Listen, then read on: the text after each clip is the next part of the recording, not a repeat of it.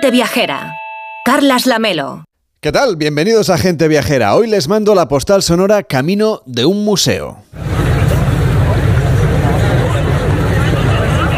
El que vamos a visitar hoy no es un museo lleno de obras de arte o que aloje un profundo conocimiento científico. Tampoco es la casa donde nació un escritor ilustre, un pintor o un músico. Lo que nos van a contar es mucho más prosaico. Acaba de abrir en Bruselas, en la capital de Bélgica, el esperado Museo Mundo de la Cerveza Belga, que está dedicado a explicar la historia de esta popular bebida y su relación con la sociedad. La exposición puede verse en la antigua sede de la Bolsa de Valores. Y no es mal lugar. Si lo pensamos bien, la cerveza en Bélgica es una enorme industria, por lo que la vieja bolsa va a rendir tributo a un producto que genera 6.900 puestos de trabajo directos y otros 50.000 indirectos y que además se exporta a todo el mundo. El 70% de la cerveza belga se vende fuera del país. Así que es casi metafórico que el nuevo Museo de la Cerveza esté donde hasta hace bien poco se especulaba con bienes y con acciones. Aunque la cerveza es mejor tomársela, la verdad, siempre con moderación, claro, en cualquiera de las 430 cervecerías que hay en Bruselas.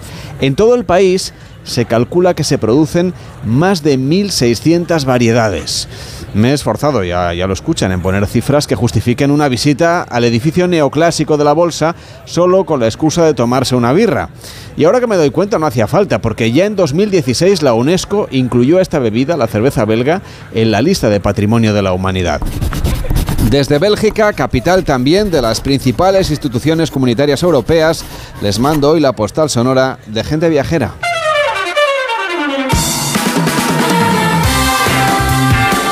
Gente Viajera, el programa de viajes de Onda Cero con Carlas Lamelo.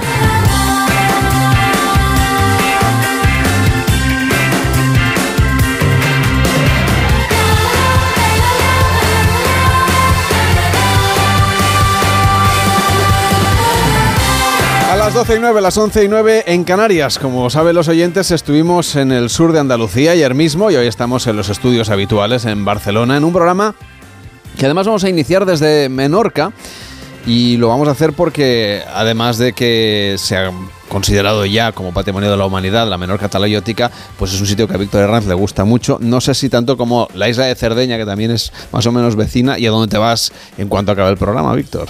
Pues sí, la verdad es que las dos son maravillosas, el Mediterráneo es siempre un sitio para conocer, para navegar y para descubrir ciertas cosas, Lamelo. A ver si es que estás buscando la Atlántida. Pues hombre, no es el principal objetivo del viaje, pero tendré los ojos bien abiertos porque la verdad todos los viajeros en algún momento pues hemos estado en busca de la Atlántida y hay quienes afirman, hay una, es una teoría eso sí, que la isla perdida podría haber estado ubicada en el Mediterráneo y sorprendentemente hay una más que posible conexión entre la Atlántida y Cerdeña pero también con Sicilia, Malta, Creta, Santorini, las Islas Azores y la isla española de Menorca. Incluso hay otra teoría del director James Cameron que dice que la misteriosa civilización de Tartesos, cuya capital estaba entre Doñana, Cádiz y las Torres de Hércules, podría ser la propia Atlántida. Enrique Domínguez Uceta, ¿cómo estás? Buenos días. Muy buenos días, Carlas. No sé cómo lo ves tú esto de, de la Atlántida. bueno, la verdad es que lo, lo, veo bastante improbable, pero bueno, está claro que hubo algún acontecimiento eh, catastrófico desde el punto de vista de las aguas en el Mediterráneo, eh, prácticamente en los orígenes de nuestra civilización. Y, bueno, yo creo que habría que investigar un poquito más con el tema de las placas tectónicas, que yo creo que se movieron por allí y seguro que la Atlántida mm, está escondida, o por lo menos hay alguna civilización que ha quedado bajo las aguas. Bueno, esta semana hemos sabido que la candidatura Menorca Talayótica ya ha sido inscrita en la lista Patrimonio Mundial de la UNESCO. Enrique, tú ya hace tiempo que nos decías qué motivos sobraban para estar en esta lista, ¿no?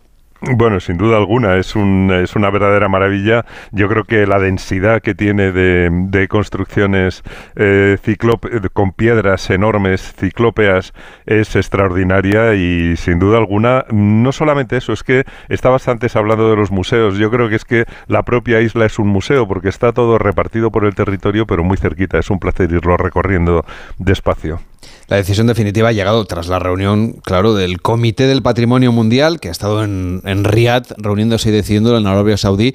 Cuéntanos, Víctor, más detalles de cómo ha sido este procedimiento. Pues mira, con esta inscripción España ya atesora 50 enclaves patrimonio mundial en el territorio, un número que bueno, pues que convierte a este país en uno de los que tienen más bienes registrados en esta isla, perdón, en esta lista y uno de los más reconocidos a nivel internacional por variedad, riqueza y calidad. Y en el caso de Menorca, pues el caso es excepcional porque es un paisaje arqueológico y monumental vivo. Joan Pons, consejero de Cultura y Patrimonio de Menorca, ¿cómo está? Muy buenos días. Hola, buenos días, ¿qué tal? Bueno, enhorabuena en primer lugar porque han sido 10 años de trabajo hasta lograrlo. Sí, concretamente 14, o sea que más de 10 años de, trabajo y además ha sido un trabajo, ha sido un proyecto muy interesante porque se ha ido de alguna manera desarrollando y avanzando a través de diferentes gobiernos aquí en la isla, ¿no? o sea que ha sido realmente un proyecto transversal y, y de todos los menorquines que finalmente pues ha culminado con éxito y bueno, ahora empieza el reto de verdad, ¿no? que es gestionar este, este patrimonio mundial. ¿Y qué es lo que destaca la UNESCO para hacer entrar ya estos yacimientos en la lista de patrimonio mundial?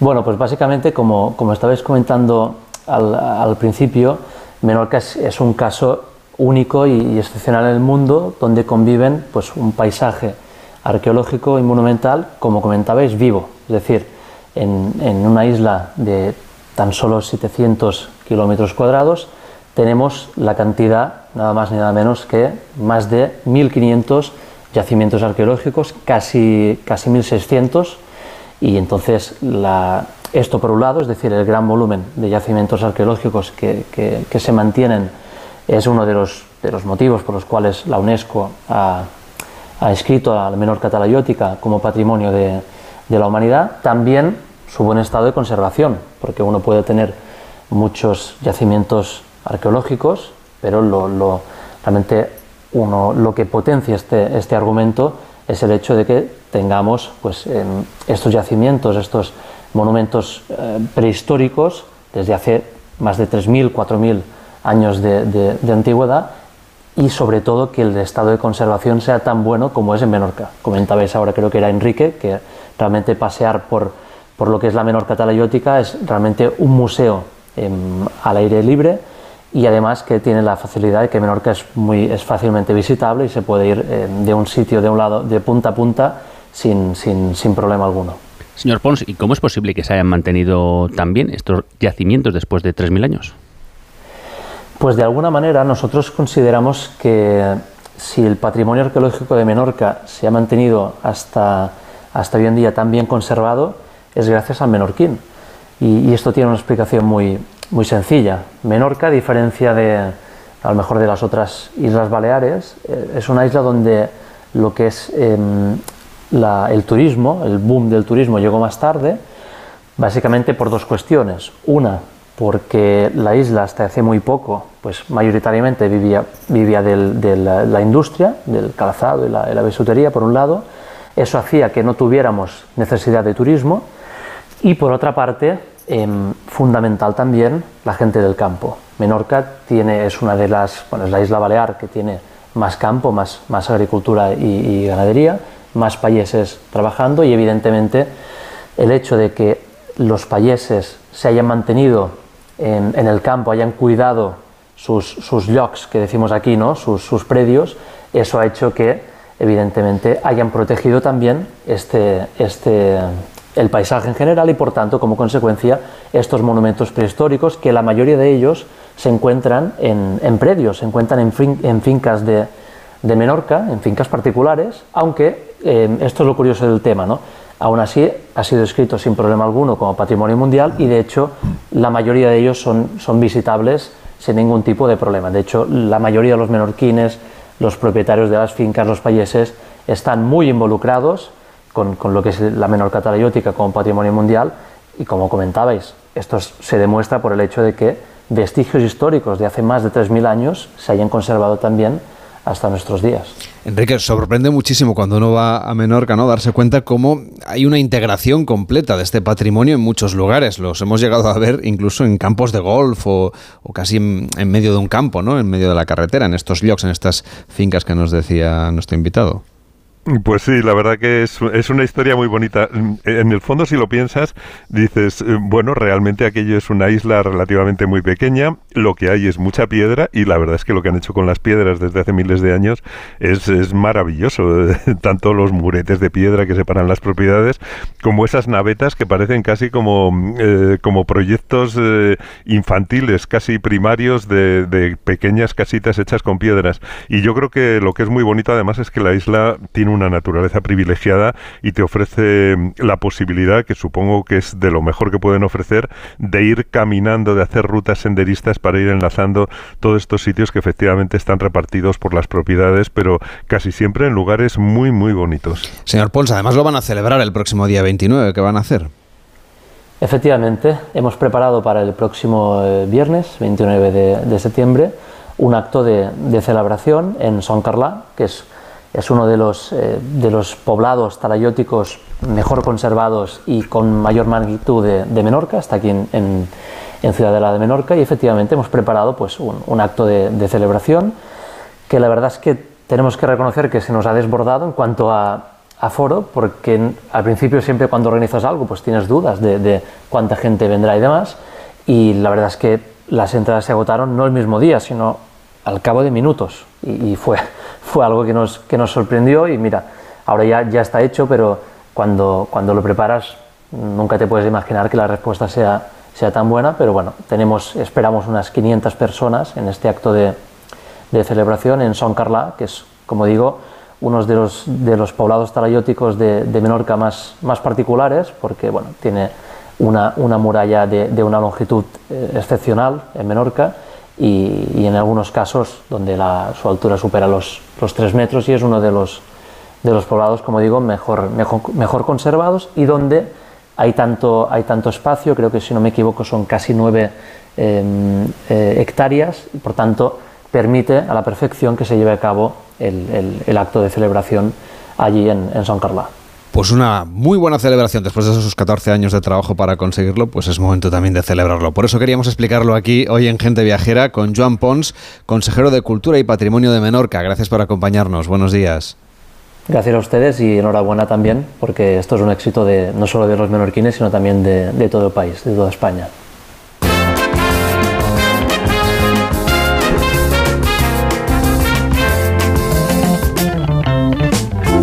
Y hace un par de semanas hablábamos de un concurso de arroces en Valencia, que siempre es actualidad, pero Enrique Domínguez Uceta nos contaba que se iba él justo ese día también a Valencia para otro evento, otro muy especial en torno a los arroces, del que ya tenemos ocasión de poder hablar hoy, porque estuviste rodeado además de estrellas Michelin. Muy buen plan. Cuéntanos cómo fue la cosa, Enrique. Bueno, pues estuve participando en un evento realmente increíble porque era una reunión de cocineros multiestrellados por la guía Michelin en torno a un producto maravilloso como es el arroz de Valencia con denominación de origen. Y ha sido un verdadero acontecimiento por la participación y por el propio contenido de la reunión.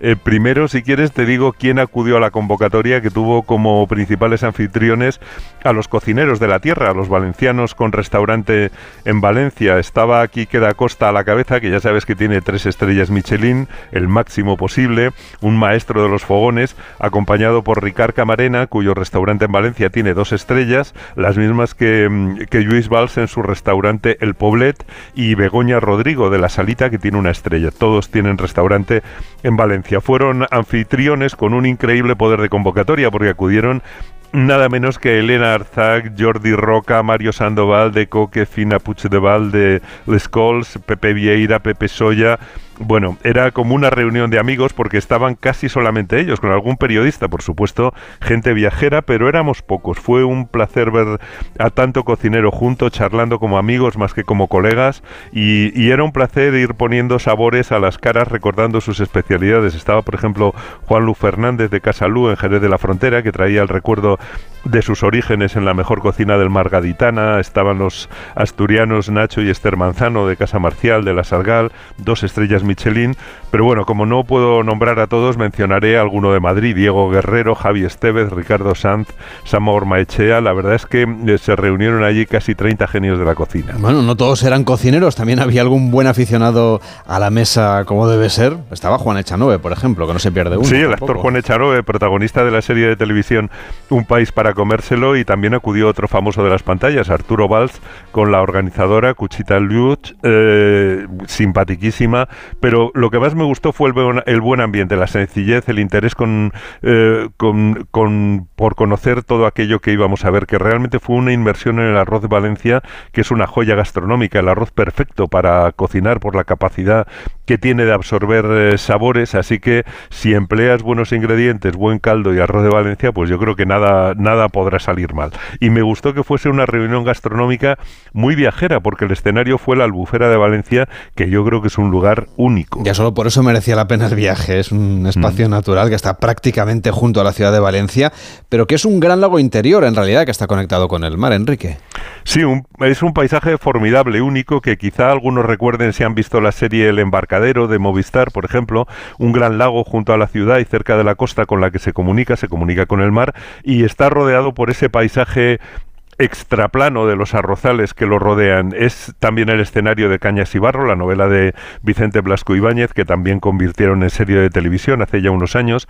Pero bueno, todo el terreno está surcado de canales navegables por los que se mueven en barca y es estupendo mm, embarcarse para ver la puesta de sol desde el agua navegando en los cañaverales donde anidan los patos que salen volando cuando te acercas o levantan el vuelo las garzas o pasan como balas los cormoranes.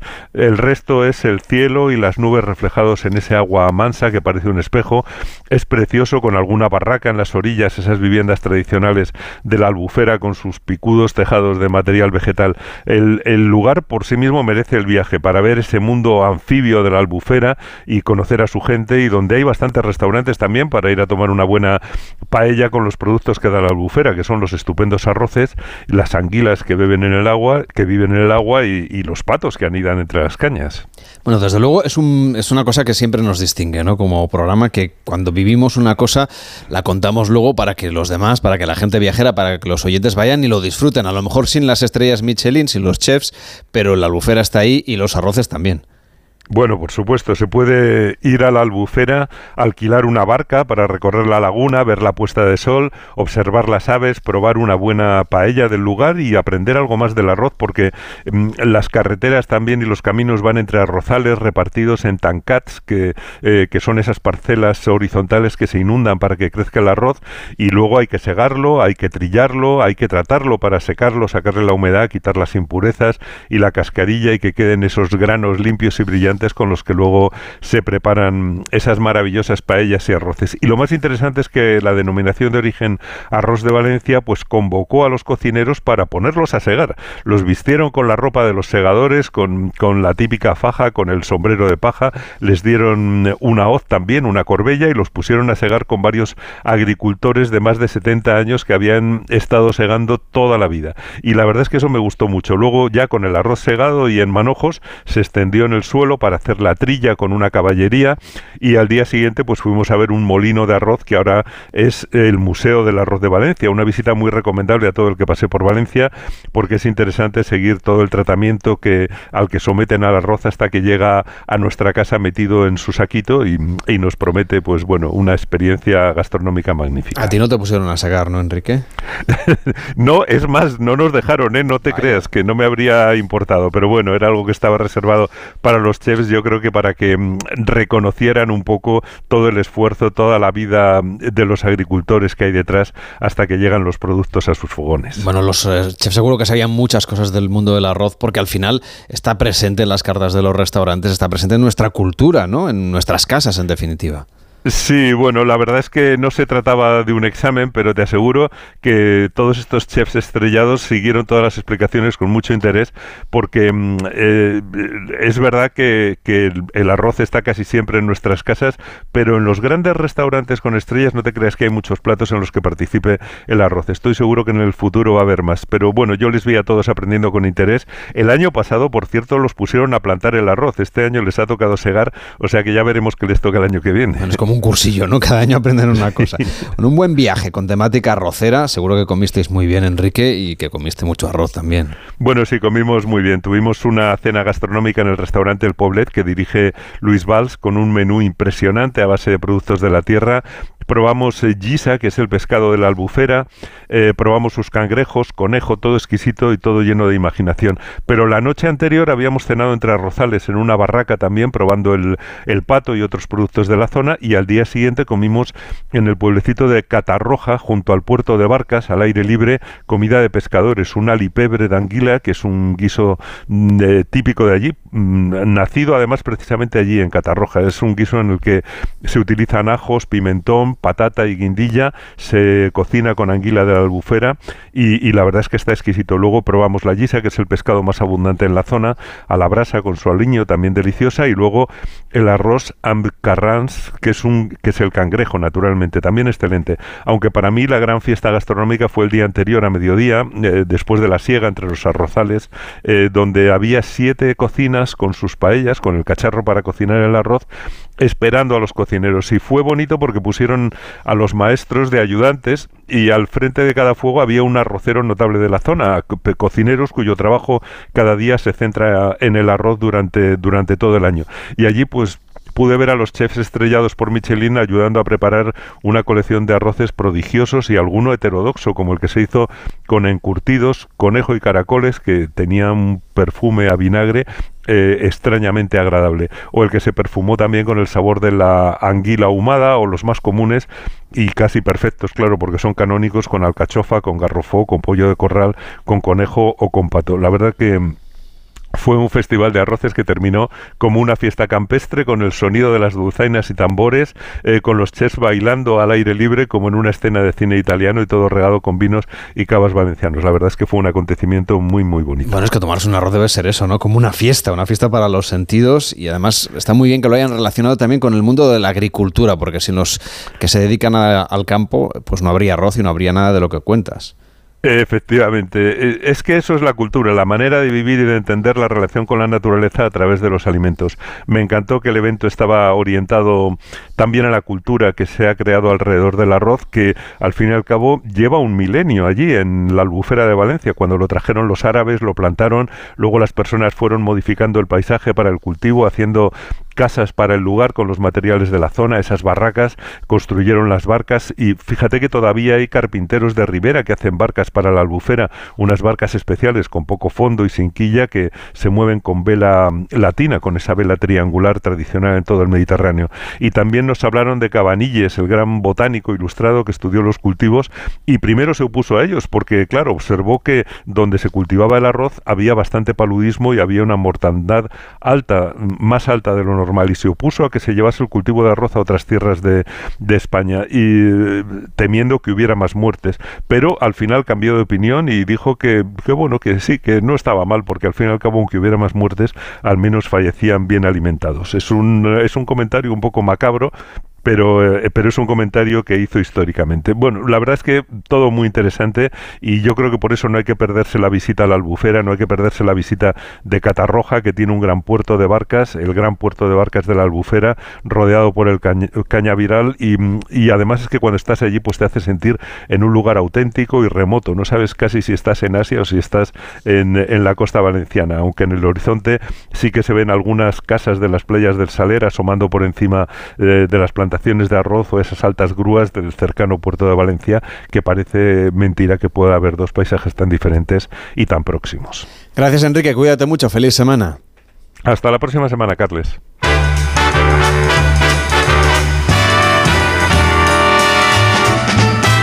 En Onda Cero, gente viajera, Carlas Lamelo. El próximo mes de noviembre los premios Grammy Latinos, los Latin Grammys, si lo decimos en inglés, se van a celebrar por primera vez fuera de los Estados Unidos.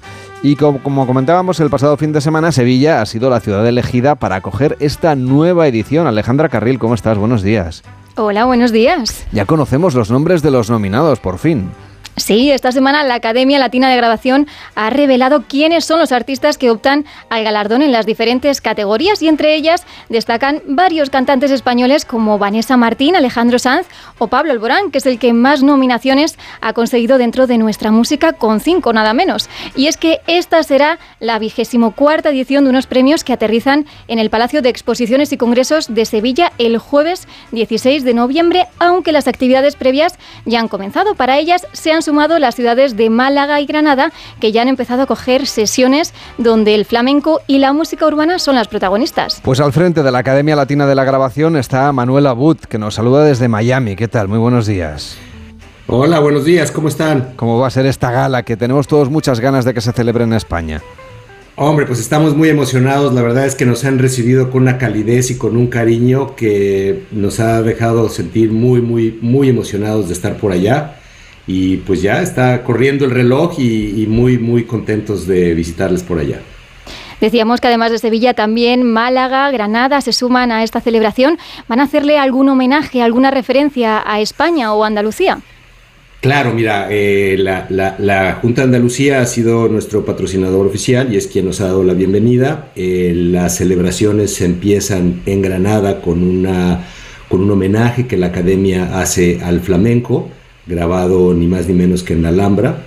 Eh, después tendremos una, una sesión de música urbana en la Malagueta, en Málaga, y después ya finalmente la, gran semana Latin Grammy, que oigo que le dicen Grammys latinos, hago la aclaración, le decimos nosotros Latin Grammy no porque sea en inglés, sino porque es el nombre del premio, ya que somos la Academia Latina de la Grabación y damos un Grammy, pero dado por la Academia Latina de la Grabación. Un Grammy latino sería el Grammy que otorga la Academia Americana a las categorías latinas, por eso la, la diferencia. Imagino que lo importante también es, sobre todo, estos actos complementarios. Nos hablaba de esta semana del Latin Grammy. ¿Cómo va a ser esta, esta celebración previa? Mira, pues la, Semana Latin Grammy es una semana donde nos reunimos toda la industria a celebrar la excelencia en la música. Entonces la empezaremos eh, primero el, viernes, eh, que, que, es por ahí del 10. El viernes empezaremos con un acto muy sencillo, fuera de cámara, donde nuestra persona del año Laura Pausini nos acompañará a una escuela a donar instrumentos y hablar con los chicos. Es un, es un evento completamente altruista.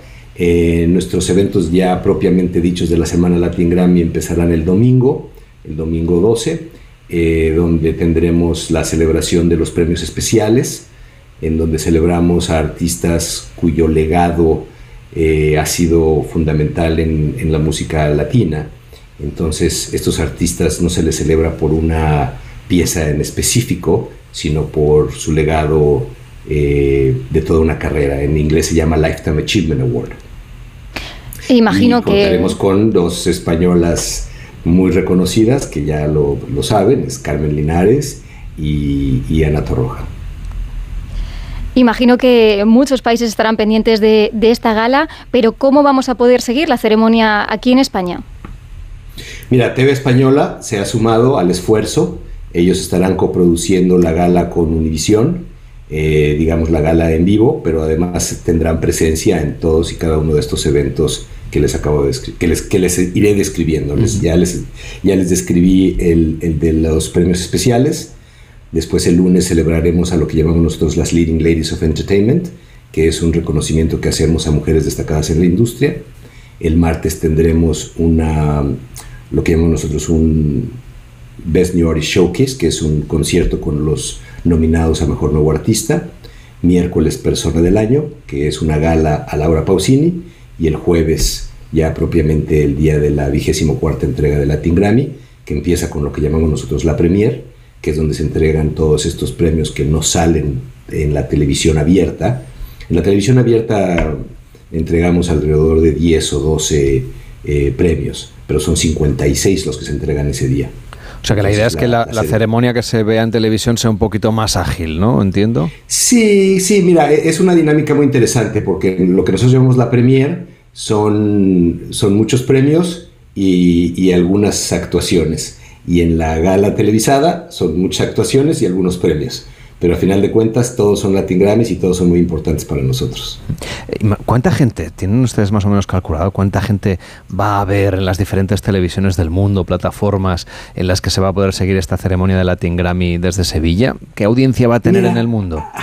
Sí, a mí no me gusta soltar números porque hoy día con todo lo que son las, las redes sociales y demás, he oído estimados de 100 millones, he oído estimados de 50 millones, o sea, la verdad es que nosotros no vamos por el rating, no es lo que nos importa, lo que nos importa es festejar la música y celebrar la excelencia y a sus creadores. Lo que sí que deben tener un poco más controlado es cuánta gente viene, va a venir a España, ¿no? Imagino que se mueve muchísimo personal para organizar una ceremonia como esta. Pues sí, imagínate, simplemente el año, la semana pasada hicimos un recorrido de, de, revisión de recintos y demás y llevamos 100 personas solo al armado de logística, de inspecciones de producción, de diseños de escenarios, de catering, eh, o sea, es, una producción masiva porque, pues te imaginas, en, menos de una semana tenemos eh, todos estos eventos y todos estos actos musicales que requieren de una producción y de toda una planeación. Y además, eh, pues ahora Iberia se acaba de incorporar, lo hemos sabido en los últimos días, como patrocinadora del evento para encargarse justamente de eso, del transporte del personal. Manuel Abud, que tengan muchísimo éxito con estos premios que se van a celebrar en Sevilla por primera vez fuera de los Estados Unidos y será un gusto seguir contando las novedades aquí en el programa. Un fuerte abrazo hasta Miami y hasta la próxima. Que vaya bien. Buenos días. Muchas gracias a ustedes por el cariño, pero sobre todo a todo, a todo su público que nos han recibido con los brazos abiertos y la verdad es que estamos muy entusiasmados de realizar la primera gala de Grammy o Latin Grammy fuera de los Estados Unidos.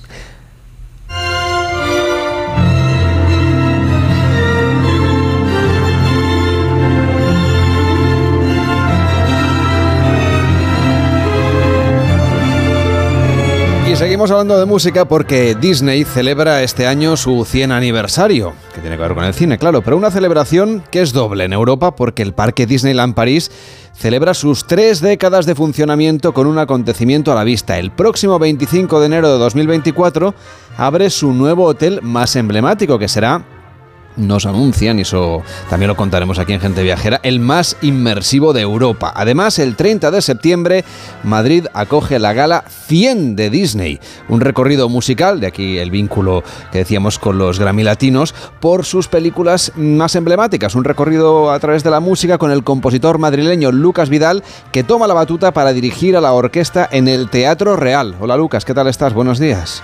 ¿Qué tal, Carlos? Buenos días. Aquí andamos. ¿Qué tal tú? ¿Cómo andas? ¿Cómo es la experiencia de ponerse con la batuta en la mano frente a la orquesta para de alguna manera podamos escuchar las canciones que seguramente forman parte de tu infancia también? Efectivamente, bueno, y de la tuya seguro que también. Totalmente, totalmente. No deja de ser apercibido, yo creo que a ningún niño o niña, ¿no? Y bueno, en mi caso, poder celebrar este centenario eh, de Disney, además en un sitio tan bueno emblemático como el Teatro Real, pues es una pasada. Pero tú en realidad ya has estado en Hollywood durante muchísimo tiempo trabajando, o sea que ya estás acostumbrado a grandes montajes y, a todo lo que es la industria del cine y las bandas sonoras. Sí, sí, sí, la verdad es que sí, pero bueno, he de confesar que este para mí es un proyecto muy, muy especial, ¿no? Al fin y al cabo, joder, eh, nunca he tenido la oportunidad pues de dirigir canciones como El libro de la selva, como El Rey León o como La Guerra de las Galaxias, ¿no? Entre otras. Eh, por tanto, bueno, pues llegando también de, grandes compositores, ¿no? Que han trabajado para Disney, es todo un privilegio, ¿no? Poder aprender de la partitura y de la música. Y de todas las canciones que has comentado o de las bandas sonoras que van a sonar en el Teatro Real, ¿Cuál es la que es más difícil para la orquesta y por lo tanto para el director? Bueno, yo creo que todas tienen su nivel de complejidad, ¿no? Pero yo diría que eh, hay una pues, de fantasía, ¿no? Eh, que se llama El aprendiz de brujo de Paul Dukas, que es un compositor clásico que hace algo así como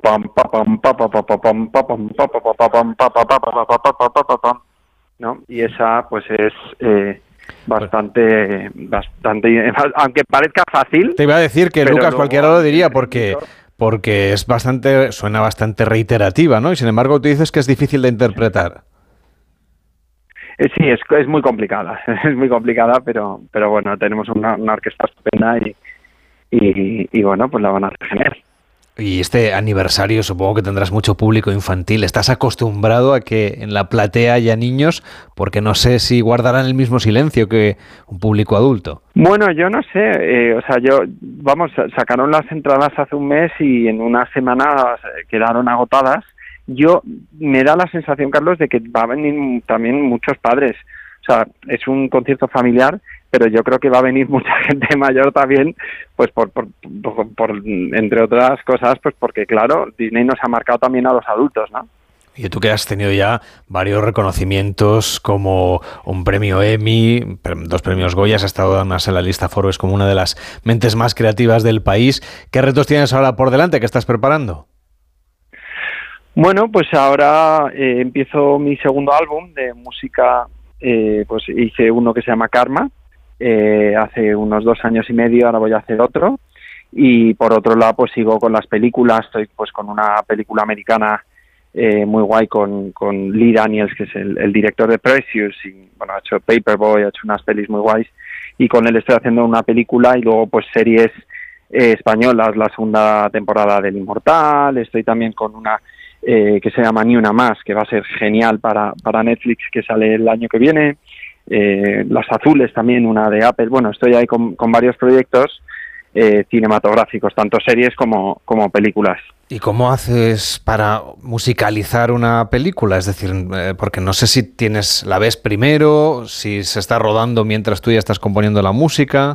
Sí, normalmente me leo el guion, Carlos, y una vez me leo el guion, pues puedo tener ideas musicales que comparto con el director.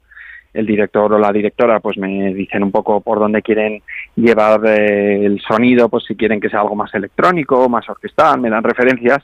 Y una vez ya han rodado la película o la serie, pues eh, empezamos a ver las escenas y a elegir pues qué escena tiene música, cuál no, y ahí empiezo yo a hacer mis demos, ¿no? Eh, eh, y una vez oye el, director pues los estas estas demos que, voy haciendo, pues cuando ya están aprobadas grabo todo, básicamente. ¿Y entonces grabáis viendo la película mientras tanto? ¿O lo digo para saber cuál es el momento clímax absoluto? Claro, bueno, o sea, para mí el momento clima es al, principio, o sea, encontrar la paleta de sonidos, cómo va a sonar esta serie, ¿no? ¿Cuál es la melodía principal? Todo eso a mí me encanta, ¿no? Luego el proceso de composición, eh, depende del proyecto, pues suele ser largo, pues de un mes, dos meses, y, eh, y luego ya pues grabamos, ¿no? Que la, la grabación también es muy divertido porque eh, según el proyecto, pues eh, tengo pues diferentes orquestas y voy y voy haciendo un poco lo que voy a hacer en, el Teatro Real, pero con música mía y hecho en estudio, es decir, que no hay no hay público, ¿no? Tú, Lucas, vas a ponerte frente a la orquesta en este concierto del 100 aniversario de Disney en nuestro país, pero no sé si te gustaría que Disney te pidiese que te encargases de ponerle la música a alguna de sus próximas películas. sí, sí, sí, sí, bueno, ya tengo ahí alguna que otra conversación y siempre ha sido mi sueño eh, hacer, hacer eh, pues alguna peli de Disney. De hecho, series sí que tengo ahora una serie que estoy haciendo con ellos que se llama Largas Sombras, que, pero es más eh, drama y demás. Pero me encantaría hacer una peli de Disney tal como la conocemos, ¿no? eso sería mi sueño. Pues Lucas, seguro que sí. Si además eres jovencísimo. Cuídate mucho y gracias por estar con nosotros. Que vaya muy bien ese concierto en Madrid. Gracias, Carlos. Un abrazo. Bueno, y el mundo Disney está presente en películas, en música y quizá ya se han dado cuenta, o no, pero también en las calles españolas. Vamos a hacer una ruta por ellas. Alejandra, ¿dónde podemos encontrar a sus personajes? La magia de Disney está ya en 35 ciudades españolas, Carles. Los fans de personajes tan conocidos como Buzz Lightyear, Dumbo o R2D2 podrán encontrarlos en los nuevos contenedores que Disneyland París ha lanzado junto a Ecovidrio, una iniciativa que ya se da por cuarto año consecutivo y que subraya el compromiso medioambiental de la marca. Estamos súper contentos de participar por cuarto año consecutivo con Ecovidrio en esta iniciativa porque consideramos que es parte de nuestra responsabilidad pues que nuestros personajes hasta cierto punto inspiren eh, y animen a las familias eh, a reciclar vidrio. Entonces, bueno, creemos que es un mensaje que cuadra mucho con, con la filosofía y con, y con el compromiso de Disney a nivel medioambiental compromiso que nos contaba gente viajera Lorena Fernández Pousa, jefa de marketing y comunicaciones de Disneyland París. Bajo el lema Reciclar vidrios mágico, esta acción busca involucrar a toda la familia para cuidar el medio que nos rodea. Junto a la imagen de sus personajes favoritos, esperan concienciar a todas las edades. Cada año eh, nos lo ponemos más difíciles porque, como te decía, es la cuarta edición, entonces bueno, queríamos usar eh, personajes que representaran, pues que fueran muy conocidos por, los niños, por las familias, eh, un gran poder de prescripción, como son todos estos representan distintas películas súper conocidas y tremendamente exitosas, desde Buzz Lightyear a, a Monstruos, Dumbo. Entonces, eh, bueno, pues ha sido la selección de estos seis y, y esperemos que les encanten. Aquellos a los que les guste Maléfica, el Capitán América o el característico Mike Wazowski de Monstruos S.A. se pueden acercar a los contenedores de vidrio en ciudades como Madrid, Bilbao, Granada o Zaragoza. De esta manera, Disneyland París continúa con las acciones que promueven el mensaje de sostenibilidad por el que apuesta desde sus orígenes. El compromiso de Disney con el medio ambiente es algo que, bueno, que ha estado con nosotros a lo largo de toda la historia. De hecho, eh, bueno, empezó el propio Walt Disney y se mantiene día a día en todos nuestros parques y en todas nuestras divisiones en, en todo el mundo.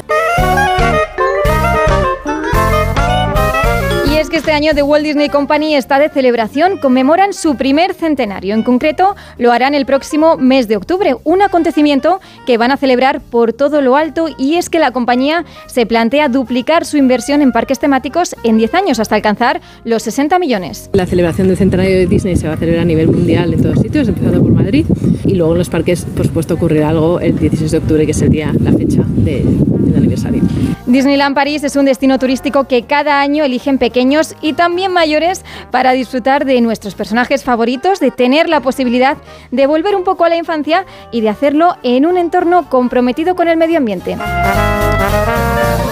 Gracias Alejandra por este recorrido por diferentes ciudades españolas que tienen a estos personajes en sus calles en los contenedores de reciclaje. Hacemos una pausa en Gente Viajera y seguimos hablando ahora de los nuevos perfiles de viajeros. Se los contamos a la vuelta de esta pausa. Carlas Lamelo, Gente Viajera. Si eres joven más 60, te mereces un viaje. Viajes El Corte Inglés y Club de Vacaciones ya tienen la nueva programación a destinos como Nueva York, Egipto o circuitos por España y resto de Europa. Reserva desde solo 15 euros las mejores plazas de Club de Vacaciones con Viajes El Corte Inglés. Consulta condiciones. Si eres docente y te perdiste el año pasado el encuentro Mentes AMI de la Fundación A3 Media, no puede faltar a la segunda edición el próximo 21 de octubre en Madrid. ¿Te preocupa cómo impulsar el pensamiento crítico entre tus alumnos en tiempos de inteligencia artificial? ¿Quieres conocer de la mano de expertos maneras innovadoras de transmitir valores y creatividad en el entorno digital? Consigue tu invitación a partir del 2 de octubre entrando en mentesami.org. Fundación A3 Media. Colaboran Platino Educa y Unie Universidad. ¡Te esperamos! Haz tu viaje más sencillo con Global Exchange y recibe en tu domicilio la moneda extranjera que necesites para tus vacaciones. Llámanos al teléfono gratuito 900-855-550 o visita nuestra web globalexchange.es. Con el servicio a domicilio de Global Exchange podrás comprar tu moneda extranjera de forma rápida y cómoda llamando al 900-855-550. Entonces con la alarma avisáis directamente a la policía. Sí, sí, si hay un peligro real avisamos al instante pero también vamos hablando con usted, en todo momento. Además, mire, aquí tiene un botón SOS para avisarnos de lo que sea, ¿de acuerdo? Y si hace falta enviamos a un vigilante a ver si está todo bien. Las veces que haga falta. Este verano protege tu hogar frente a robos y ocupaciones con la alarma de Securitas Direct. Llama ahora al 900-272-272. ¿Cansado? Revital. Tomando Revital por las mañanas recuperas tu energía, porque Revital contiene ginseng para cargarte las pilas y vitamina C para reducir el cansancio. Revital, de Pharma OTC. Ya está en marcha la cuarta edición de los reconocimientos Go ODS, una iniciativa del Pacto Mundial de Naciones Unidas y la Fundación Rafael del Pino para reconocer la innovación orientada a los objetivos de desarrollo sostenible. Si tienes un proyecto innovador que impulse estos objetivos, no dejes de inscribirte en reconocimientosgoods.com antes del 17 de octubre y consigue tu reconocimiento Go ODS con la colaboración de A3 Media. Gente Viajera, el programa de viajes de Onda Cero con Carlas Lamelo.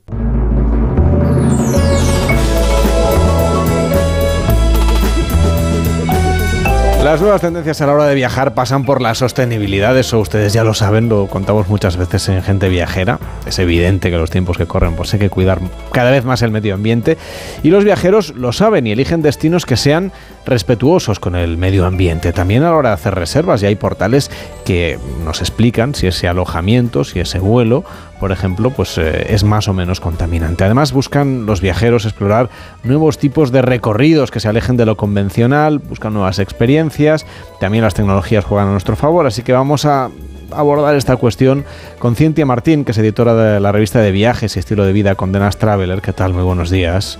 Hola, ¿cómo estás? ¿Cómo dirías, Cintia, que es este nuevo perfil de viajero mucho más preocupado por la sostenibilidad? Bueno, yo creo que en primer lugar es una gran noticia, ¿no? Ver que por fin tenemos viajeros sostenibles. Yo les llamo así porque creo que es un nuevo tipo de viajero, ¿no? Que se ha ido formando en los últimos tiempos y, y ahora está muy, muy presente. Al final eh, es alguien que, que, igual que se preocupa en su día a día de cuidar del medio ambiente, ve que el viaje también es una forma de ayudar a, ser ¿no? más sostenible con el mundo. Entonces, escoger eh, métodos de transporte más sostenibles, por ejemplo, a la hora de alquilar un coche, elegir uno que sea eléctrico, eh, buscar hoteles en los que haya un sello ¿no? de, que certifique que efectivamente están haciendo por la sostenibilidad. Y yo creo que la gran diferencia que estamos viviendo ¿no? es un viajero preocupado por, por, porque, por hacer algo por el destino al que viaja. Es decir, que no sea llegar a hacerse una foto e irse, sino que busca ayudar al local descubriendo experiencias reales. Y yo creo que eso es la, la gran diferencia, ¿no? Eh, buscar cursos de cocina con locales, eh, rutas con guías que sean de allí, dejarse recomendar por restaurantes que sean tradicionales, ¿no? Todo eso yo creo que es eh, el gran futuro también del viaje sostenible. Claro, pero es un reto también para el viajero, para saber, por ejemplo, que no sé, que lo que le están ofreciendo es realmente originario, que no es una impostura, una creación, una invención, ¿no? De algún agente de viajes espabilado. bueno, es a día de hoy, ¿no? Que vivimos tan hiperconectados. Creo que una de las grandes tareas del viajero, ¿no? Es un poco también informarse antes de, ir y sobre todo que yo creo la clave también está en un poco dejarse llevar cuando llegas al destino, ¿no? O sea, siempre vas a encontrar gente que te va a a decir, pues eh, ahí está excursión o en los propios hoteles, ¿no? Es un poco también dar un poco también esa confianza, pero sobre todo sí es buscar criterios, ¿no? No dejarse fiar por lo primero que, que uno encuentre. Una curiosidad es que en nuestro país, después de la pandemia, que fue para todos un shock, sobre todo cuando nos encerraron, pues nos lanzamos todos al monte, en el buen sentido, claro, en esta ocasión, por una vez, que fue, y, eh, eh, pues eso, ir a disfrutar de la naturaleza, del turismo rural. Sin embargo, hay quien decía, oye, en cuanto podamos viajar más lejos, pues todo el turismo rural va a decaer a cifras parecidas a lo que había antes de la pandemia. Y en realidad parece que no, que nos ha gustado lo de, no, los baños de bosque, la naturaleza, disfrutar de, los entornos verdes y, hombre, es verdad que ahora ya podemos viajar más lejos y lo hacemos afortunadamente, pero que dejamos unos días ahí para irnos al turismo rural, que sigue creciendo en España. Sí, sí, sí, es una de las grandes tendencias que hemos visto efectivamente, ¿no? A raíz de la, de la pandemia, yo creo que cuando nos las fronteras seguían cerradas, ¿no? Le descubrimos que teníamos un país maravilloso por descubrir y que además nos podía ofrecer un montón de excusas al aire libre, ¿no? Para sentirnos seguros. Y yo creo que eso al final fue un poco la, la excusa que nos volvió a recordar que la naturaleza nos sienta bien como seres vivos. Al final, casi todos vivimos ya en grandes ciudades y se nos ha olvidado los beneficios que tiene el campo. Entonces, sí que es verdad que el turismo real, o sea, el, turismo, el turismo rural, perdón, eh, sigue viento en popa, se sigue, se vuelve a viajar, a viajar al extranjero, pero se sigue viendo como una escapada perfecta. De hecho, bueno, nosotros eh, en, en, nuestra web, cuando publicamos sobre turismo rural, eh, historias de pueblos, qué hacer en parques naturales, áreas por descubrir de España, sigue siendo algo de lo más leído y sigue siendo hoy, tres años después de la pandemia. O sea, eso es un gran indicador de que la gente ha descubierto que también le sienta bien eh, viajar al campo. También que incluso tú últimamente has estado en algún retiro, que es una cosa que es tendencia, ¿no? retiros estos de los que aparcas el móvil en una caja el primer día y no te lo dejan volver a coger o al menos te lo limitan muchísimo, pero claro, no te has ido a cualquier sitio, te has ido a Azores. ¿Cómo fue esta experiencia? Sí, bueno, pues la verdad fue maravillosa. O sea, yo después de haber, vuelto, de haber, de haber vuelto se la, se la recomiendo a todo el mundo porque al final es otra gran tendencia que yo creo que también la pandemia ¿no? nos hizo ver un poco eh, pues que no nos encontrábamos muy bien con nosotros mismos, eh, nos faltaba felicidad en muchos casos, ¿no? Porque no estabas bien en tu trabajo, eh, con tu pareja, con tu simple situación que querías hacer algo que no te atrevías a hacer. Y entonces esa preocupación por la introspección yo creo que, que, es lo que dio pie a que hayan salido retiros como setas, eso es verdad, entonces también hay que saber elegir.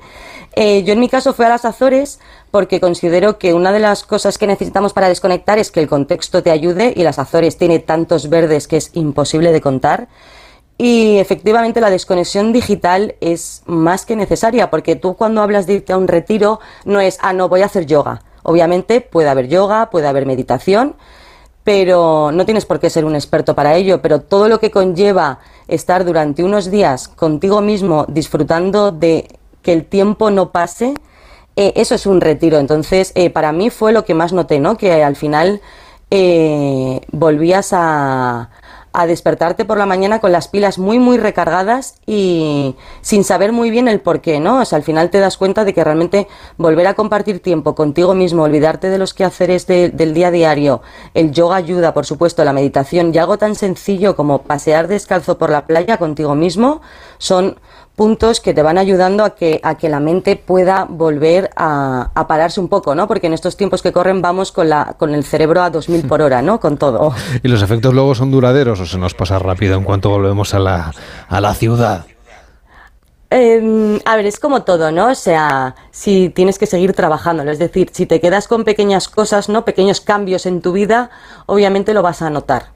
O sea, vuelves con unas pilas recargadas de una forma diferente a cuando es cualquier otro tipo de viaje, pero claro, tú tienes que seguir diciendo, oye, pues me he dado cuenta de que el yoga me sienta bien, venga, me voy a forzar todas las mañanas a hacer un cuartito de hora por la yoga por las mañanas. Eh, pues el campo, pues venga, sí, me voy a dedicar de verdad los domingos a irme a pasear por la sierra. O sea, no son grandes cambios, pero sí darte cuenta de qué es lo que te hace sentir mejor contigo mismo para llevarlo a cabo. Y luego, en tu caso concreto, que además de periodista y editora de Condenas Traveler, tú también eres licenciada en psicología y además eh, ejerces un poquito ¿no? de, de, terapeuta. ¿Cómo se llevan estas dos dualidades tan diferentes? Porque el periodismo es como muy estresante y muy contrario, digamos, a lo que estamos explicando ahora. Hmm. Claro, a ver, yo ya yo no ejerzo de no ejerzo de psicóloga, pero es verdad que bueno, para los amigos al final siempre te preguntan, ¿no? Y, y en, como editora yo sí que intento recuperar temas de psicología, entonces, por ejemplo, me parece fundamental el, el valor terapéutico de viajar, ¿no? Sobre todo es verdad que el periodismo eh, de viajes, en nuestro caso, no, no, no paramos nunca, pero luego realmente te das cuenta de que viajar sienta bien. Entonces yo creo que es algo que, que hay que seguir recomendando a todo el mundo, ¿no? Que viaje porque al final, bueno, está, está demostrado, ¿no? Que es una, es una necesidad y una de las mayores fuentes de, de bienestar, de cambio y de crecimiento que existen. O sea, yo creo que no hay nada que te haga sentir mayor ilusión que cuando te estás preparando ese viaje, ¿no? Que buscas qué vas a ver, qué no vas a ver, dónde vas a ir. O sea, creo que es una de las fuentes más sanas de felicidad que nos puede dar la vida. Otro motivador de los viajes es la buena gastronomía, que también tiene que ver con cuidarse, con cuidarse a uno mismo, con darse pequeños homenajes. Eh, creo que hay algunas zonas de España que a ti te gustan especialmente. Tú también escribes mucho sobre gastro, así que háblanos de tus recomendaciones, tu mapa viajero para conocer España a través de la comida. Hmm, bueno, mi mapa viajero creo que este año hay que poner el foco sobre todo en, en, Cuenca, que es la capital gastronómica elegida para 2023. Antes lo fue Murcia, lo fue el puerto de Santa María, es algo que va cambiando.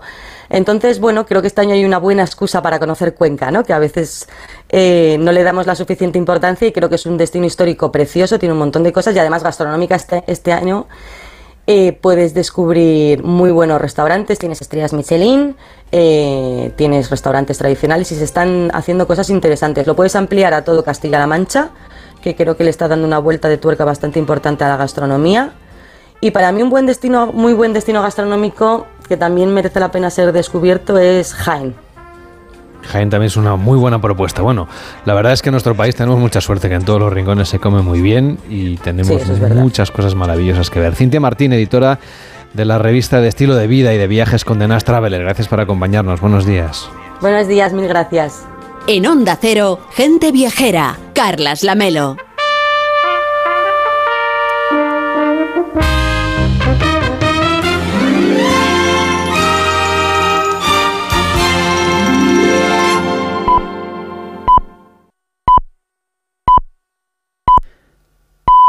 Una de la tarde, 12 del mediodía en Canarias.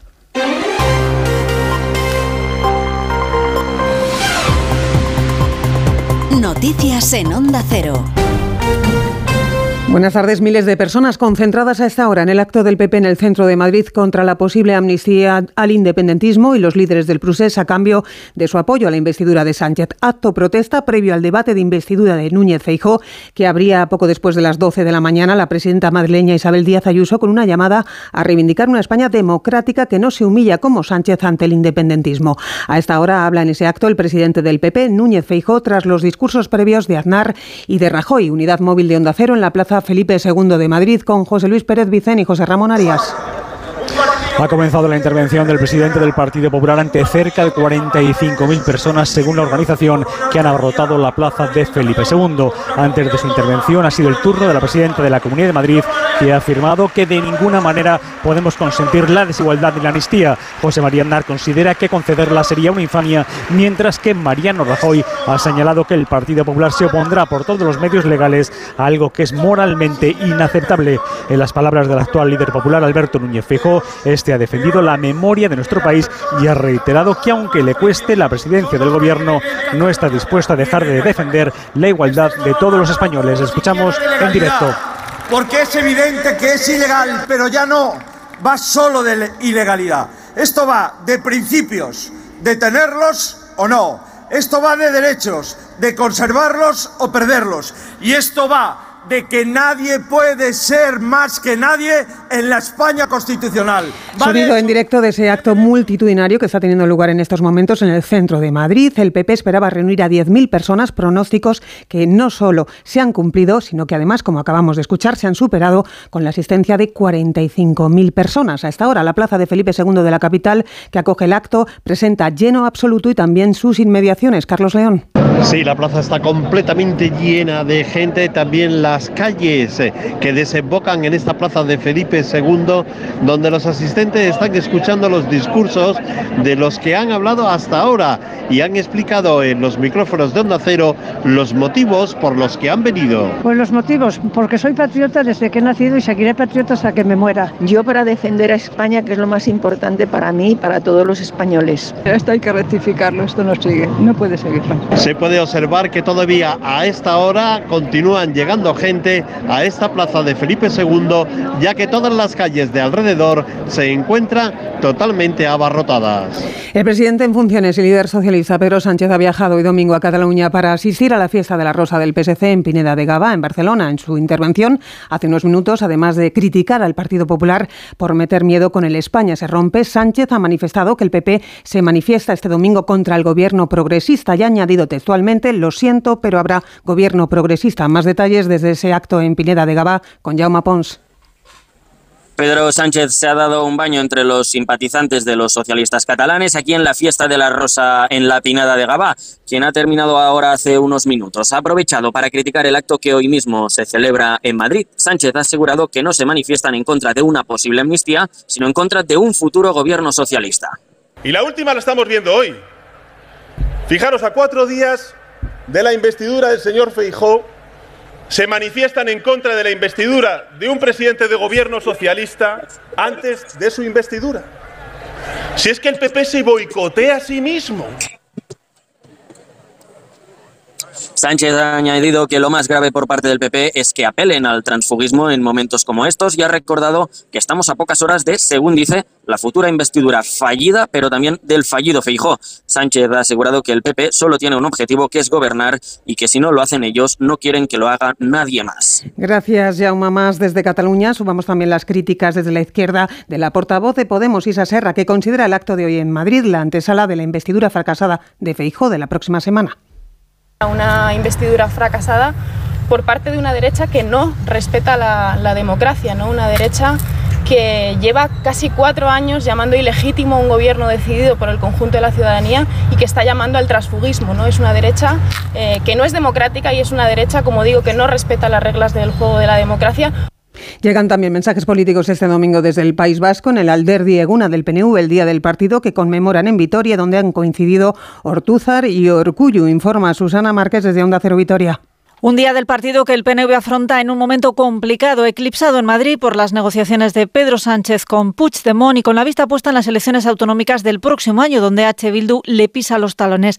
Acaba de aprovechar el Endacari para sacar pecho de buenos datos en la economía vasca, como la tasa de paro del 7,4%, y ha criticado a quienes dice están promoviendo un malestar artificial, huelgas políticas, en alusión, sin decirlo, a Air Chinas y a trabajadores de Osakidecha. Íñigo Urcuyu. Lamentablemente asistimos una y otra vez a mensajes adanistas, catastrofistas, apocalípticos, que dicen que todo es un desastre. Es la crítica por la crítica, por intereses políticos, la huelga por la huelga, por intereses políticos. Sigue la celebración ahora con el presidente del partido, Antonio Ortúzar. Y ahora deportes con Rafa Fernández. Concluye el primer Gran Premio de la India de la historia de motociclismo con dos victorias españolas y un final espectacular en MotoGP que aprieta la lucha por el título Chechu Lázaro. Es que ha habido exhibición del piloto italiano Marco Bezzecchi en el Gran Premio de la India, durísimo por las condiciones de calor y que lo ha sufrido especialmente Jorge Martín, que ha entrado segundo exhausto y que ha tenido que ser atendido por el equipo médico en el parque cerrado del podio. El madrileño se va del circuito debut siendo el piloto que más puntos ha sumado en todo el fin de semana y se pone el Mundial de MotoGP al rojo vivo después de la inesperada caída del que todavía es líder del campeonato Peco Bañaya, pero que ahora solo tiene 13 puntos de ventaja sobre el español y 45 sobre Bezzecchi. Fabio Quartararo completó el podio tercero por delante del sudafricano Binder. Quinto terminó Joan Mir. Sexto ha sido Zarco. Séptimo Morbidelli. Octavo Maverick Viñales. Y una novena posición de Mar Márquez que se cayó cuando rodaba cuarto. Se reincorporó a la carrera y remontó siendo por momentos el más rápido en pista. Buenas sensaciones para el de Cervera antes de viajar a Japón donde se disputará el, el siguiente Gran Premio el próximo fin de semana. En Moto 2 ganaba Pedro Acosta. En Moto 3 Jaume Masia. En Fórmula 1 Verstappen Verstappen se ha impuesto en el Gran Premio de Japón, Carlos Sainz terminaba sexto y Fernando Alonso octavo. Además, Red Bull ya es campeón del Mundial de Constructores a falta de seis grandes premios para que concluya la temporada. En el Maratón de Berlín, récord del mundo en categoría femenina de la etíope Tigisa Sefa con una marca espectacular de 2 horas 11 minutos 52 segundos. Eliud Kipchoge ganaba en la categoría masculina y se convierte en el rey del Maratón de Berlín con su quinta victoria. En fútbol, sexta jornada de liga. Hoy viviremos en Radio Estadio el derbi madrileño entre Atlético y Real Madrid será a partir de las 9 en el Metropolitano. Los rojiblancos acaban de anunciar su convocatoria en la que Simeone recupera a Coque y a Memphis Depay. Antes, a las 2, la Real Sociedad recibe al Getafe, a las 4 y cuarto el Rayo al Villarreal y a las 6 y media se miden Betis Cádiz y Las Palmas frente a Granada. Todo con el Barça colíder provisional junto al Girona tras vencer ayer los azulgranas al Celta 3-2 y los gerundenses 5-3 al Mallorca. Les esperamos para contarles la actualidad de este 24 de septiembre a partir de las 2, la en Canarias en Noticias Fin de Semana con Juan Diego Guerrero. Siguen escuchando Gente Viajera con Carlos Lamelo. Este domingo tenemos derby en Radio Estadio con una de las citas en rojo en el calendario de la liga. Desde el Metropolitano, Atlético de Madrid, Real Madrid. Los rojiblancos para no descolgarse de los puestos de cabeza y los blancos para seguir al frente de la clasificación. Con toda la tensión y la emoción de otros cuatro partidos. Betis Cádiz, Rayo Villarreal, Las Palmas Granada y Real Sociedad Getafe. Además, las paradas habituales en los estadios de Segunda División, la Liga ACB y toda la información del mundo mundo del motor, Gran Premio de Japón de Fórmula 1 y Gran Premio de la India de motociclismo. Este domingo desde las 3 de la tarde, todo el deporte te espera en Radio Estadio, con Edu García. Te mereces esta radio. Onda Cero, tu radio.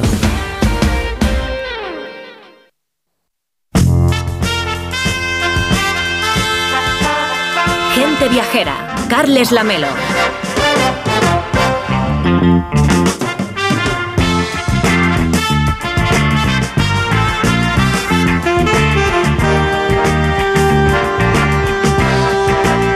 A la 1 y 9, las 12 y 9 en Canarias, con Iván Gustems en el control técnico de Barcelona y José Luis López y David Fernández desde los estudios centrales de Madrid. Aquí estamos en Gente Viajera con el WhatsApp siempre disponible, el 699 464666 para mandarnos sus destinos a la carta o para comentarnos sus propuestas viajeras. 699 464666. Buenos días, gente viajera. Soy Ana de Madrid. Y a mí lo que me gustaría era mm, que hablarais un poquito más eh, sobre un viaje que hicisteis este verano, bueno, que hizo Irene González a la, a, la Araucanía y que estuvo ahí con los indios estos araucanos y todo esto y me pareció muy interesante y a lo mejor, oye, pues me plantearía ir por aquellos lugares a ver, a ver qué tal, a ver qué se cuece por allí, vaya. Bueno, si podéis hablar de ello y darme más información, pues me haría mucha ilusión. Pues Gracias. Tomamos nota para hacer una segunda edición de todas maneras, si usted quiere, está en onda 0.es barra gente viajera, ahí tiene el reportaje de Irene González, ese viaje a la Araucanía para conocer a los indios mapuche, está en onda 0.es barra gente viajera, pero le pediremos a Irene que cuando pueda nos dé más detalles de esta gran aventura.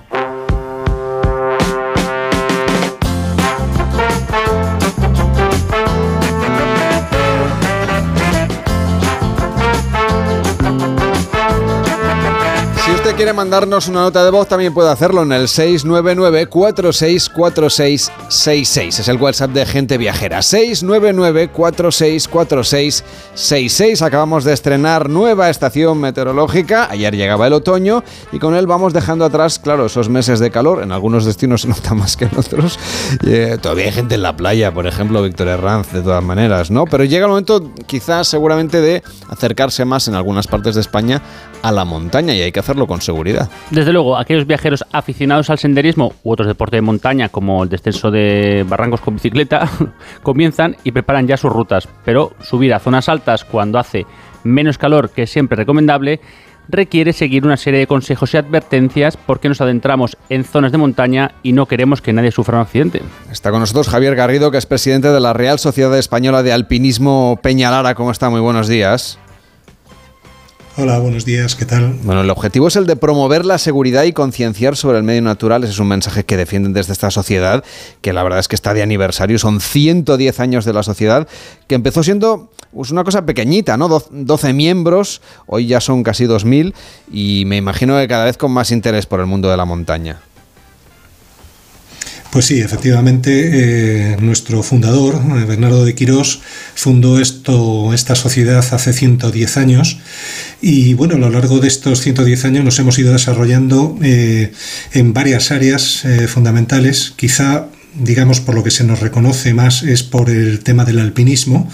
hemos promovido y seguimos promoviendo esta, este acercamiento a la montaña, eh, pero no solo el acercamiento a la montaña, también tenemos una parte fundamental que es la cultural y otra que es la medioambiental. Realmente eh, dentro de nuestra sociedad eh, tenemos varias vocalías y en ellas pues promovemos todas estas áreas que, que comento. Además del alpinismo creo que el senderismo cada vez cobra más fuerza, ¿no?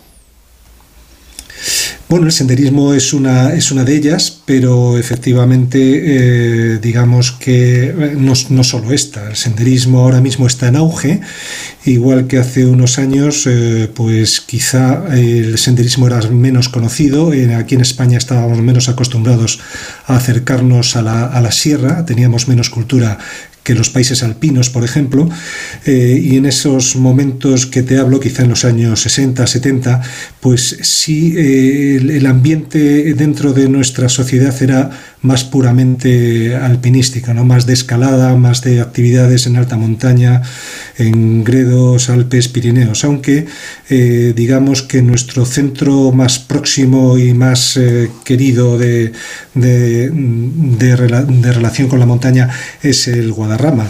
Entonces, eh, últimamente, efectivamente, eh, está más eh, de moda, quizá porque nuestra sociedad se ha acercado más a la naturaleza, este tipo de actividades más relacionadas con el senderismo, efectivamente. Está con nosotros también Mariano López. ¿Qué tal, Mariano? ¿Cómo estás? Buenos días. Hola, muy buenos días. ¿Qué tal? Eres bastante, eres bastante montañero, senderista por lo menos, alpinista creo que no, no tanto, ¿no? Bueno, alpinista ya me gustaría a mí serlo y haberlo sido, aunque la única cumbre que tengo que decir que coronado, se puede, puedo presumir de eso, es justamente la del Peñalara, que casi, casi era obligatoria cuando yo tenía muchos menos años, era, era bueno, era una, un reto para, para muchos de los que estábamos ya entonces enamorados de la montaña. Ese Parque Nacional de la Sierra de Guadarrama es un entorno que, conviene conocer, señor Garrido. Cuéntenos para la gente viajera que a lo mejor no haya tenido la suerte de visitarlo, ¿qué le recomendaría? Bueno, el Guadarrama es un verdadero paraíso. Nosotros estamos eh, encantados de, que además eh, últimamente, bueno, exactamente hace 10 años, se declarara este parque nacional, que hay que decir además que eh, tuvo un fuerte apoyo por la sociedad peñalara. Muchos, bueno, muchos, unos pocos en realidad, pero muy importantes miembros de Peñalara apoyaron esta iniciativa y hicieron eh, que esto llegara a ser una realidad.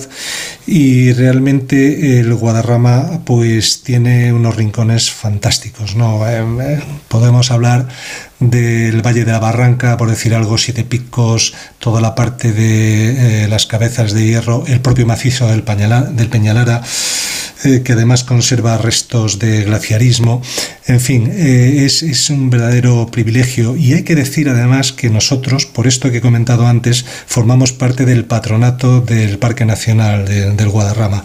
O sea que nos sentimos muy orgullosos y lo cierto es que eh, animamos a que, a que todo el mundo se acerque al Guadarrama, porque hay rincones de, todos, de todos los ámbitos fantásticos y maravillosos. Así es que sí, sí, es, es algo que tenemos muy cerca de Madrid, pero no solo de Madrid. ¿eh? No olvidemos que el, Guadarrama sirve, eh, a mí me gustaría decir, de nexo de unión entre lo que es la Comunidad de Madrid y la Comunidad de Castilla, Castilla-León. Tenemos socios también en Segovia y en otras provincias de, la Comunidad de Castilla y León. Y la verdad es que organizamos eh, a lo largo del año, organizamos un montón de actividades. De hecho, organizamos todos los fines de semana salidas de todo tipo y algunas de ellas efectivamente las hacemos en eh, de acuerdo con eh, otras sociedades y nuestros amigos y socios también de Segovia o de Ávila. Es así. Paco Briones, director de la Escuela de Montaña de la Real Sociedad Española de Alpinismo Peñalara. ¿Cómo está? Buenos días. Eh, buenos días, Carles. Eh, muy bien, aquí, es, aquí estamos este domingo de mañana. Eh, un día que además los, supongo que los fines de semana suele ser cuando ustedes más salen a, la montaña a disfrutar del alpinismo. Para aquellos que se quieran iniciar en esto de, de ascender montañas, ¿qué consejos les daría a usted como formador? Pues yo les daría un consejo importante de que se aproximen bien a un club de montaña, que es lo que una de las funciones puede ser peñalar a otro club, en el cual eh, la mayoría, bueno, lo más importante es tenemos escuela de montaña y, muchos cursos que les podemos, eh, para que se inicien con seguridad dentro del ambiente de la montaña. De vez en cuando tenemos que dar aquí malas noticias, a veces no, no con final trágico necesariamente, a veces simplemente alguien se desorienta, se pierde, y es justamente por eso, ¿no? porque cada vez nos llama más la naturaleza, pero no estamos bien formados. Eh, cuando usted ve que se pierden tan de vez en cuando algunos excursionistas, eh, algunos lo hacen porque tienen conocimiento y simplemente tienen mala suerte o el clima cambia o cualquier cosa, pero, pero a veces ocurre que es que vamos a la montaña quizás sin suficiente conciencia, ¿verdad, señor Briones? Eh, por supuesto, yo creo también muchas veces falta planificación. Piensan que salir a la montaña es dar un paseo, por ejemplo, la subida a Peñalara, que se ha comentado eh, ahora en el programa, es una subida que con buen tiempo, eh, bueno, pues hay que tener una cierta forma física, pero el camino es bastante sencillo, pero eso con niebla, por ejemplo, se complica.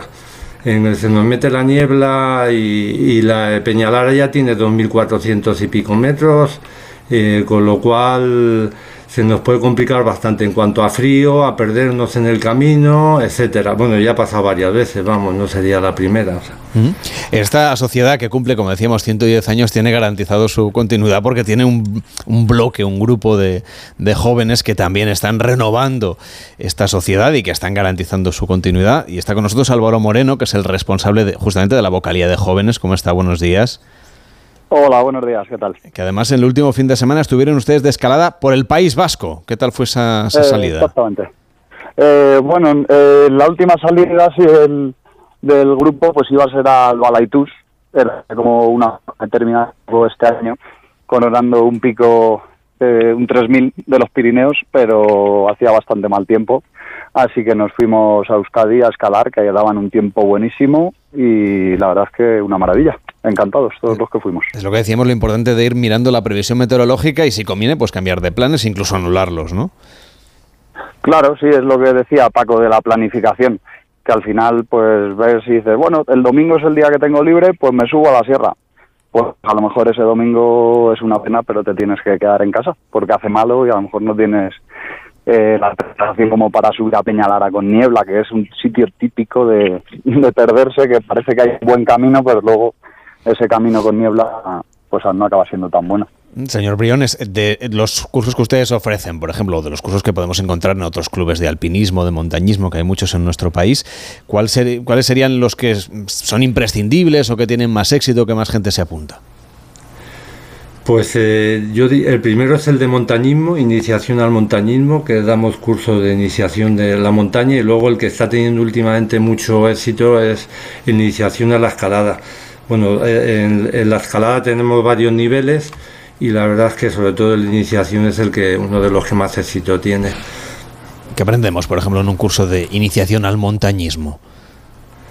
Pues lo que hablamos, a saber planificar por un lado la, salida en sí, o sea, dónde vamos a dirigirnos, el material imprescindible, como puede ser la mochila, un calzado cómodo pero adecuado al terreno por el que nos vamos a, a mover, el consultar la metodología, y, el equipo básico, como por, ejemplo puede ser pues llevar una, una cantimplora una botella de agua, un poco de comida, eh, ropa adecuada para el tiempo que nos va a hacer, etcétera. Bueno, pues este tipo de cosas que parecen muy básicas, pero seguramente Mariano habrá quien se las olvide, ¿no?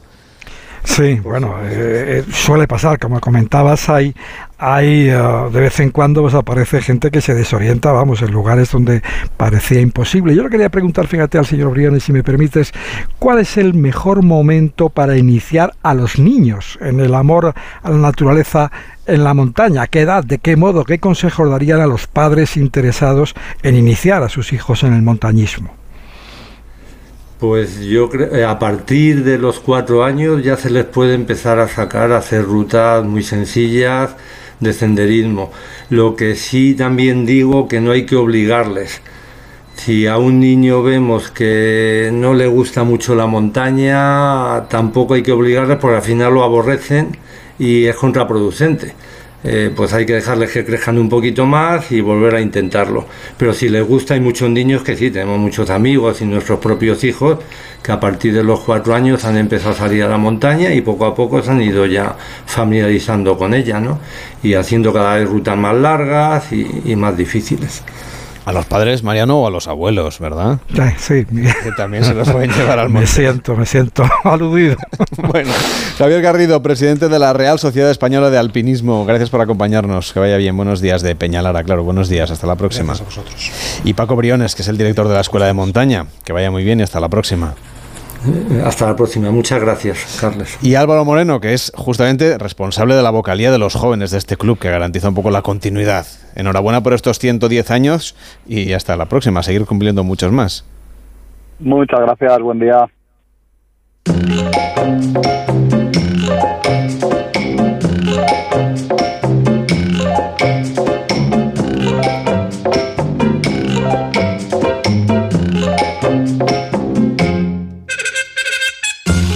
Siguiente destino con el que vamos a ir a que vamos a ir, quiero decir, con Mariano López, también vamos a necesitar calzado de montaña, aunque mm, no nos va a hacer falta subir grandes, grandes, grandes, grandes cimas. Ha comenzado el otoño en el hemisferio norte, la primavera en el hemisferio austral. Es un buen momento para visitar el destino que hoy nos propone Mariano, una maravilla de la naturaleza inscrita en la lista de patrimonio de la humanidad. Vamos a ir al delta del Okavango. No sabes las ganas que tengo de ir por ahí, Mariano. pues sí, porque como bien dices, es una, una maravilla, una maravilla que nace de un fenómeno singular, extraordinario, un gran río que desemboca en un gran desierto Fíjate, el río nace en las montañas de Angola con el nombre de Cubango. Cruza Namibia, donde le llaman Cabango, y toma el nombre de Okavango, nada más entrar en Botswana.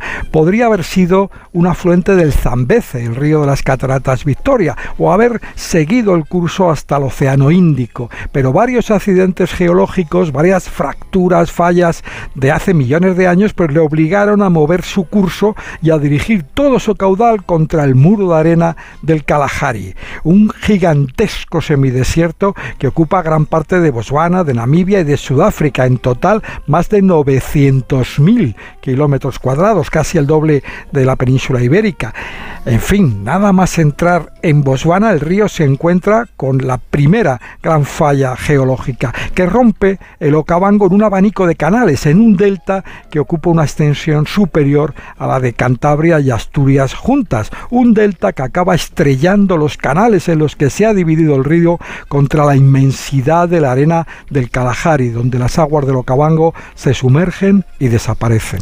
Y el delta se estrella contra el desierto, como nos decías, pero antes es un enorme oasis, ¿no? Una explosión de vida. Así es, hay 10 veces más de mamíferos en el delta de los que cabría esperar en un área de similar tamaño e igual régimen de lluvias. La explicación está en los nutrientes que las aguas del Okavango han depositado en este lugar, en el delta, durante miles de años. Los nutrientes son buenos para las plantas. Se calcula que hay alrededor de 1.300 especies de árboles y plantas. Las plantas atraen a los insectos y estos a las aves. Hay 460 especies de aves en el delta y también a los herbívoros, a los que siguen los depredadores. En la región del delta, en los cauces secos, en las islas, se encuentran cuatro de los cinco grandes mamíferos, el león, el leopardo, el búfalo y el elefante. El quinto, el rinoceronte, desapareció hace décadas por culpa de los cazadores furtivos. Y también se puede avistar otro, otros cinco grandes, en este caso de las aves, la butarda cori, el javirú africano, también llamado cigüeña de pico de silla, que disputa esta plaza en la lista de las cinco grandes aves a la garza Goliat, y otros tres, el búho pescador, el cálao de tierra firme y el águila marcial, que puede llegar a medir casi un metro de altura y dos metros y medio de envergadura. Una gran representación de la fauna salvaje en África que se concentra en esta región, en las aguas, las islas y los cauces del delta del Okavango. Una región que es muy atractiva para hacer un, un safari fotográfico. Yo ya te he confesado, Mariano, que tengo muchas ganas de ir por ahí, así que cuéntame, ¿cómo va a ser mi experiencia cuando pueda escaparme a este delta? Pues sí, gran parte de los safaris fotográficos se realizan en barca y eso le da un carácter singular, muy distintivo al viaje al delta del Okavango. Según el lugar dentro de, eh, delta, eh, si es parte no inundable, si es parte con más agua, con menos, según la época del año y según sean las posibilidades del operador turístico, pues las embarcaciones pueden ser grandes, cruceros fluviales de hasta 100, un poco más plazas, o embarcaciones pequeñas para, para 6, 4 pasajeros, embarcaciones motorizadas, capaces de moverse por los canales del delta, incluso algunos muy estrechos. El viaje por las aguas asegura, eh, sobre todo si se viaja en una lancha de estas pequeñas, pues encuentros muy emocionantes. Llegas a tener cerca, muy muy cerca, hipopótamos, cocodrilos e infinidad de aves y pájaros, algunos pájaros espectaculares por los que merece la pena detener la lancha y emplear tiempo en retratarles, como por ejemplo el martín pescador malaquita, uno de los pájaros más bellos sin duda del mundo. El gran encuentro, la gran parada, es para contemplar el mayor espectáculo del delta, los elefantes. Hay una enorme concentración de elefantes, más que en ninguno otro lugar del África Austral. ¿Por qué? Porque este lugar les ofrece agua y comida en abundancia, prácticamente sin necesidad de desplazarse. El delta es el paraíso de los elefantes. ¿Y se pueden ver los leones, los leopardos, los búfalos, todo desde el agua, desde una barca? Sí, desde la barca, sea grande o pequeña, que se, bueno, se pueden ver animales, por un lado en las orillas, porque eh, imaginemos ahí, pues eso, un canal, un río, y en las orillas se pueden ver, o en las islas que rodea el agua, hay, que, hay más de 50.000 islas en, en, el, en el delta, muchas de ellas pequeñas, generadas por la actividad de las termitas, o también los cauces no inundables, en, o también en zonas donde el agua apenas alcanza unos 10, 20 centímetros de altura. De ahí que la temporada de safaris no coincida con los meses en los que las aguas del delta alcanzan su máximo nivel, que es en, en marzo, en abril, en mayo, sino que es preferible ir en julio, en agosto, ahora en septiembre y también en octubre, cuando ya el calor aprieta, eh, empieza a ser, empieza y los límites del delta empiezan a sucederse a un espectáculo también muy propio del delta, que son las tormentas de arena, las tormentas de polvo rojo. Y estas islas que tú nos pretendes eh, hacer conocer se pueden visitar, como decíamos, en barca, pero imagino que hay otras experiencias, ¿no? Otros modos de safari fotográfico que podemos realizar en el delta. Sí, una, uno muy típico es el mocoro, la canoa tradicional para surcar el delta. Es una canoa pequeña, prácticamente una piragua, fabricada de una sola pieza con madera de ébano o de quigelia, este árbol de, la, de las salchichas. El mocoro se desliza muy lentamente, con remo, entre los juncos y los papiros, y es una opción que ofrecen algunos operadores y algunos alojamientos turísticos en zonas, obviamente, donde no hay hipopótamos, ni cocodrilos, ni otros riesgos mayores. Se pueden ver cuando uno navega en este mocoro, bueno, pues ranas, libélulas y sobre todo pájaros, y más aún, disfrutar e, a esa velocidad de la navegación. También es muy común realizar safaris a pie en islas en las que los operadores saben que no hay depredadores y en las que se puede descender de la barca, centrarse en tierra y ver de cerca varias clases de antílopes y prestar atención de paso a los árboles, a los gigantescos baobabs que hay en esta región, que son árboles maravillosos. Y finalmente, para completar el viaje, si se puede, si alcanza uno el bolsillo, pues merece la pena realizar un vuelo en helicóptero, un vuelo fascinante porque es el que te, permite contemplar los dibujos que forman el agua, la vegetación y verlo desde la altura del helicóptero los rebaños de cebras, de antílopes, las islas, los canales, los búfalos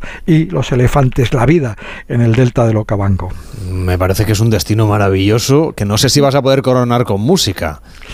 Pues cómo no, un tema de Ginger Stone, una cantante de Gaborone, la capital de Botswana, un país del tamaño de España en el que viven tan solo dos millones y medio de habitantes. En las discotecas de Gaborone triunfa ahora el amapiano, es lo que es lo que leo y sigo en alguna prensa local. El amapiano es un nuevo ritmo nacido en Sudáfrica que impregna hasta la última canción eh, de las que ahora se difunden sobre todo por TikTok. Son bailables. También impregna esta que vamos a escuchar. Se llama Colder Than Water, más frío que el agua, muy apropiado para hablar del delta. Ginger Stone con el grupo Team Distant, el equipo distante desde Gaborone, la capital de Botswana.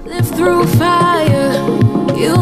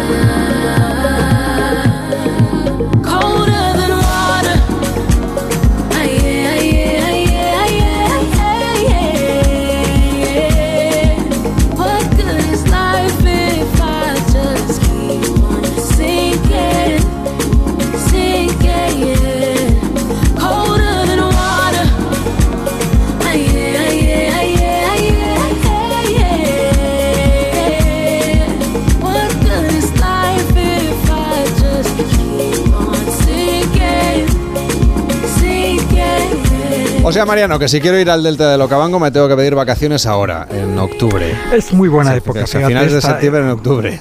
Exactamente, septiembre. Por cierto, que se está desplazando, estaba leyendo yo esta mañana también un, un reportaje en el New York Times, se está desplazando la temporada la temporada alta a septiembre ya también. Fíjate, algunas personas hacen equilibrio con el inicio del colegio de los chavales y intentan prolongarlo porque, bueno, eso de, eh, es, una, es una buena una época tradicionalmente con más competitiva, mejores precios, menos gente y se está, decía el reportaje del New York Times, desplazando hacia allí también en el delta del Okavango.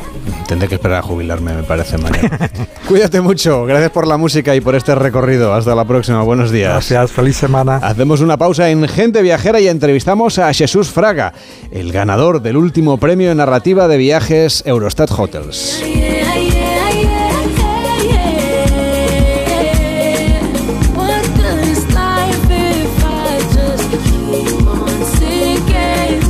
En Onda Cero, Gente Viajera, Carlas Lamelo. Con las lentillas, el polvo, los ordenadores, notamos los ojos secos, nos pican. La solución es Devisión Lágrimas. Devisión alivia la irritación y sequedad ocular. Devisión Lágrimas. Este producto cumple con la normativa vigente de producto sanitario. Ya está en marcha la cuarta edición de los reconocimientos Go ODS, una iniciativa del Pacto Mundial de Naciones Unidas y la Fundación Rafael del Pino para reconocer la innovación orientada a los objetivos de desarrollo sostenible. Si tienes un proyecto innovador que impulse estos objetivos, no dejes de inscribirte en reconocimientosgoods.com antes del 17 de octubre y consigue tu reconocimiento Go ODS con la colaboración de A3 Media. Entonces con la alarma avisáis directamente a la policía. Sí, sí, si hay un peligro real avisamos al instante, pero también vamos hablando con usted, en todo momento. Además, mire, aquí tiene un botón SOS para avisarnos de lo que sea, ¿de acuerdo? Y si hace falta enviamos a un vigilante a ver si está todo bien. Las veces que haga falta. Este verano protege tu hogar frente a robos y ocupaciones con la alarma de Securitas Direct. Llama ahora al 900-272-272. Si eres docente y te perdiste el año pasado el encuentro Mentes AMI de la Fundación A3 Media, no puede faltar a la segunda edición el próximo 21 de octubre en Madrid. ¿Te preocupa cómo impulsar el pensamiento crítico entre tus alumnos en tiempos de inteligencia artificial? ¿Quieres conocer de la mano de expertos maneras innovadoras de transmitir valores y creatividad en el entorno digital? Consigue tu invitación a partir del 2 de octubre entrando en mentesami.org. Fundación A3 Media. Colaboran Platino Educa y Unie Universidad. ¡Te esperamos! Haz tu viaje más sencillo con Global Exchange y recibe en tu domicilio la moneda extranjera que necesites para tus vacaciones. Llámanos al teléfono gratuito 900-855-550 o visita nuestra web globalexchange.es. Con el servicio a domicilio de Global Exchange podrás comprar tu moneda extranjera de forma rápida y cómoda llamando al 900-855-550. ¿Nervioso por la vuelta al trabajo? Tranquilo, toma Ansiomet. Ansiomet con triptófano, lúpulo y vitaminas del grupo B contribuye al funcionamiento normal del sistema nervioso. Ansiomet, consulta a tu farmacéutico o dietista. ¿Y dónde leíste ese truquito buenísimo para el pelo? En un vídeo que me llegó al móvil, tío, yo qué sé. Pero si tenemos el pelo totalmente frito, descolorido y se nos cae a mechones, ¿de verdad tú te crees todo lo que te llega al móvil? Bueno, relájate, que a los dos nos pareció una gran idea. Protégete de las mentiras y bulos que circulan por las redes sociales. Para lo importante, confía en profesionales. Para informarte, confía en periodistas. UTECA, AMI y AERC Radio Valio. Carlas gente viajera.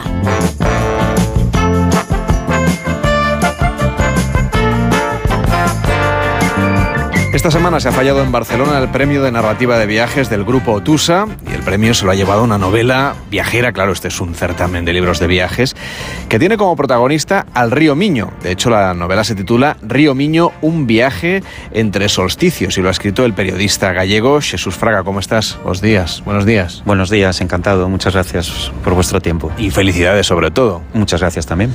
Dices que es un libro de viajes, el jurado lo que ha destacado es que pese a ser un libro de viajes, afortunadamente es un libro de viajes que no es una guía de viajes, que nos puede servir para hacer un itinerario recorriendo todo el río Miño, pero contándonos historias también de la gente la que nos vamos a encontrar por ahí. Sí, el factor humano yo creo que es importante, ¿no? Y sobre todo la mirada de, de quien está haciendo el recorrido.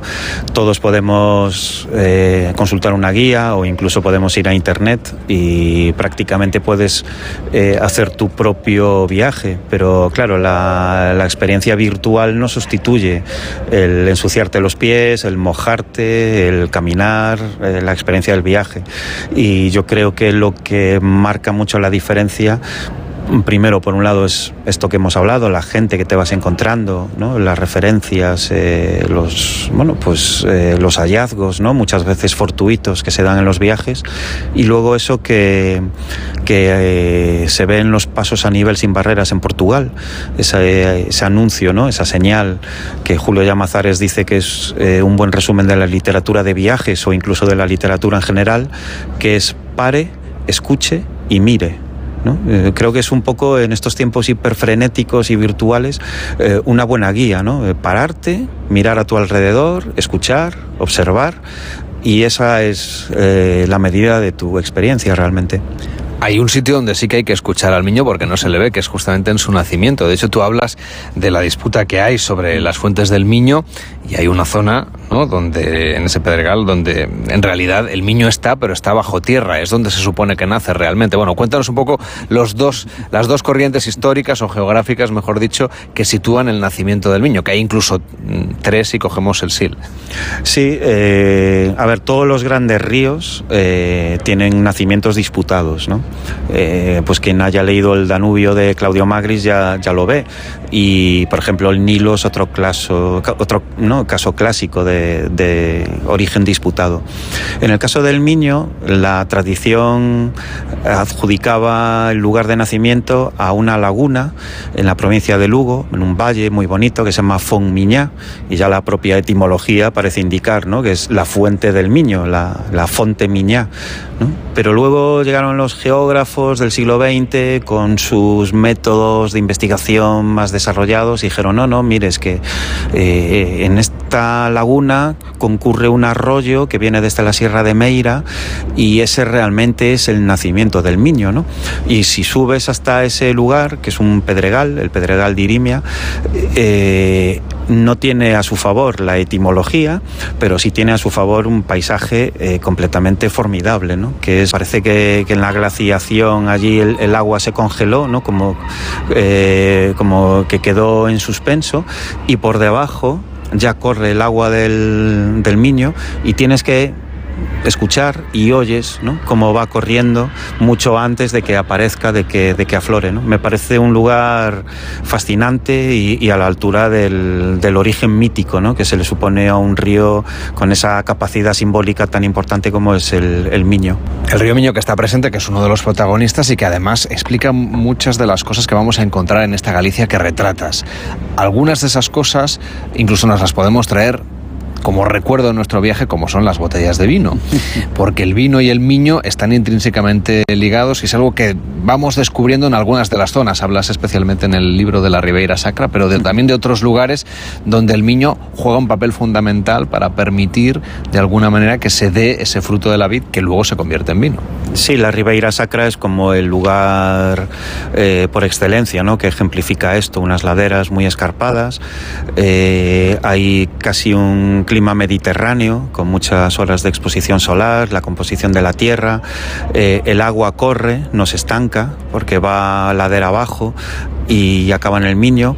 Y en el caso de Orribeiro, que es una de las grandes comarcas eh, vinícolas también bañadas por el Miño ¿no? y el río Avia, eh, pues digamos que hay un cierto cambio en el clima más próximo al Atlántico, pero precisamente ese clima entra por el propio río Miño. ¿no? Y luego un poco más al sur, la zona de Orrosal, eh, una de las zonas de Rías Baixas, también está muy ligada al, al Miño.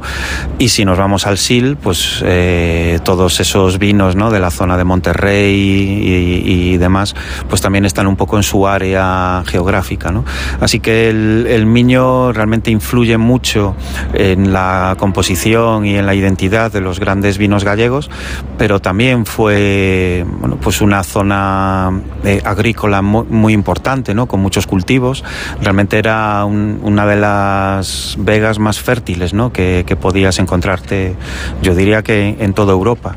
Y eso marcó mucho el, los asentamientos de población, los intercambios, eh, los, los, lugares ¿no? eh, señalados para el río. Y me olvidaba además del, del albariño portugués, ¿no? que la región miñota del norte de Portugal pues también tiene, tiene mucha relación con, con, con, el río, pues también están muy influidos por el, por el Miño. Hay otros ríos que también forman parte de la historia de la literatura, hay otras novelas de viajes que están inspiradas en el curso de un río. ¿Cuáles son las que te han inspirado más a ti? Eh, pues para mí un libro que ha sido una gran referencia es El río del olvido de Julio Llamazares. Es un libro que él publicó ya hace mucho tiempo que recrea un viaje que hizo por el río Curueño, que es el río de la montaña de León, y que él recorrió pues unos años antes, creo que en el 81 o así. Y diez años después recuperó ese texto. A mí me parece un, una obra modélica en el tratamiento de la literatura de viajes y con el río como argumento. De hecho, bueno, pues unos años después de leerlo, eh, me fui a León y recorrí el Curueño yo también, ¿no? con, con, el libro como, como guía. Y creo que, que, un libro te lleve a conocer un lugar, una novela o una obra como esa, es, es uno de los mayores, eh, de, de, de, las mejores cosas que le puedes pedir a un libro. Jesús, ¿por qué escogiste esas fechas tan simbólicas para iniciar y acabar este viaje, justamente con los solsticios? ¿Es un capricho era para darle título al libro? No, eh, bueno, la verdad es que como argumento para el título funcionaba muy bien, pero luego me parecía muy simbólico empezar en el solsticio de invierno, ¿no? la noche más larga del año, e ir avanzando con el propio río a medida que los días van creciendo y llegar a su desembocadura con eh, la noche más corta del año. Me parecía eh, un tránsito eh, muy, muy interesante porque pasabas también del frío al calor, de la noche a la luz, eh, pasabas de la montaña al estuario, de, un pico ¿no? eh, alejado del nivel del mar al propio océano. Entonces reflejaba muy bien esa capacidad de, transformación que, también tienen los ríos, que no dejan de ser una metáfora de la vida, ¿no? ya lo sabemos desde las coplas de Jorge Manrique, ¿no? de nuestras vidas son como los ríos que van a la mar a, morir. Pero también a mí me, gustaba mucho un verso de Álvaro Cunqueiro, el que eh, el poeta y una cierva de las cantigas de amigo de los trovadores gallegos medievales eh, entablan un diálogo y, y el, el, la voz del poeta le dice a la cierva, ¿no? la cierva enamorada, ¿por qué quieres que te diga cómo es el mar? No, no sabes que el agua que ahora bebes, que es dulce, eh, llegará un momento en que salada será. ¿no? Y me pareció una metáfora muy, muy bonita de cómo eh, pues nuestras vidas empiezan siendo agua dulce y poco a poco se van cargando de salitre hasta que llega nuestra inevitable disolución ¿no? con, con, el océano. Y en ese sentido los solsticios enmarcaban muy bien también ¿no? esa no deja de ser medio año, media rotación del, planeta en, torno al Sol y era, bueno, encajaba muy bien con esa simbología de, del paso del tiempo, que, que, ya digo es una metáfora que tradicionalmente encarnan muy bien los ríos. Este libro de viajes nos va a llevar a muchos puntos de Galicia recorriendo ese río Miño que atraviesa prácticamente la comunidad, lugares como O Cabo do Mundo en la Ribeira Sacra, que es uno de los puntos geográficos seguramente más singulares de este recorrido.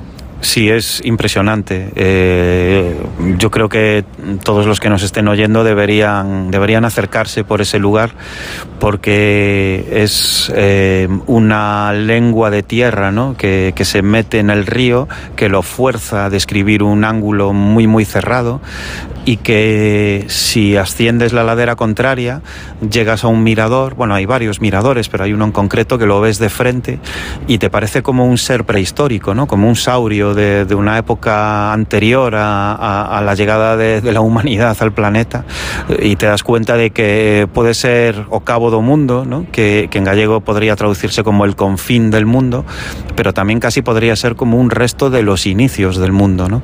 Y es un, un paisaje sobrecogedor y que, que tienes que ir al Miño para verlo para conocer a las personas que nos vamos cruzando también deberíamos reseguir esta historia. Algunas de ellas nos las encontraremos como tú y otras no, pero sí podemos ir a localizar a alguno de los protagonistas porque vive en la casa más septentrional de Portugal. ¿Dónde es este sitio?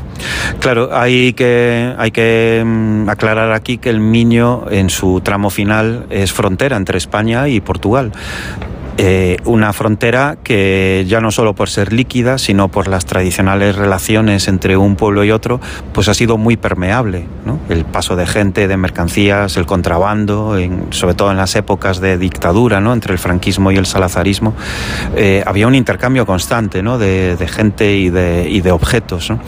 Eh, tanto es así que nadie le llama frontera en, en ese lugar, ¿no? se le llama la raya.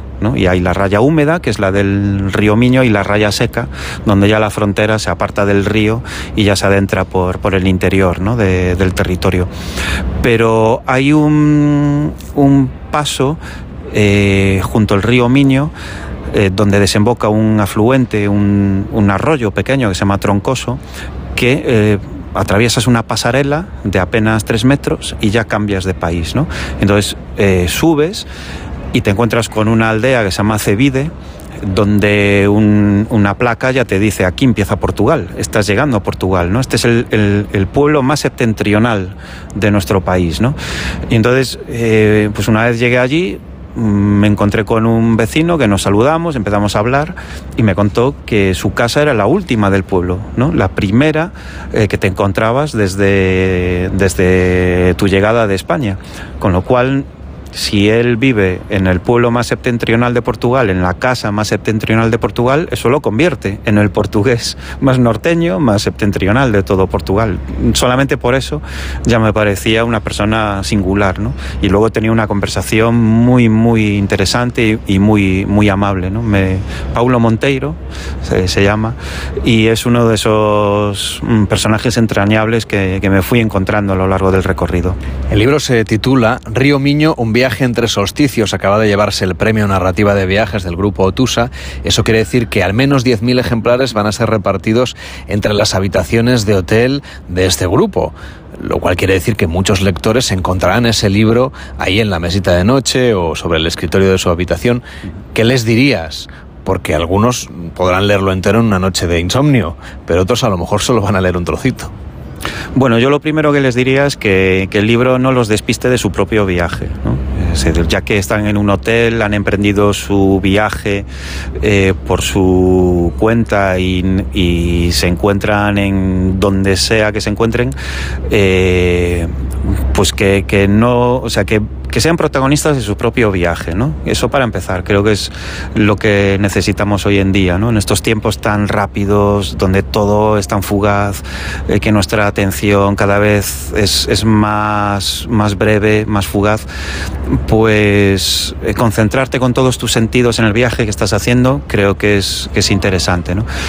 Ahora bien, eh, si tienes insomnio, si tienes curiosidad, si quieres ir haciendo planes para un futuro viaje, ahí hay una ventana abierta a un mundo, que es el mundo del río Miño, y que yo invito a, todos a que, a que entren eh, por, el, por el libro, primero para que lo disfruten, porque yo creo que, bueno, pues que los libros también en sí mismos ¿no? son un viaje, son, bueno, pues está sentado en tu sofá, pero tu cabeza está viajando, está, está volando, ¿no? Y no solo en el tiempo, perdón, no solo en las coordenadas o sea, espaciales, sino también a través del tiempo. ¿no? Y que si les apetece y el libro los estimula y propicia un nuevo viaje, pues para mí sería un orgullo y, me daría, vamos, con. Eh, me iría con la satisfacción de, ¿no? de, de haber cumplido. Si se encuentran el libro en su habitación de hotel, que sepan que lo ha escrito Jesús Fraga, ganador de este premio de narrativa de viajes de Otusa. Hasta la próxima, buenos días. Hasta el siguiente viaje, muchas gracias. Carlas Lamelo, gente viajera. Onda Cero Madrid, 98.0.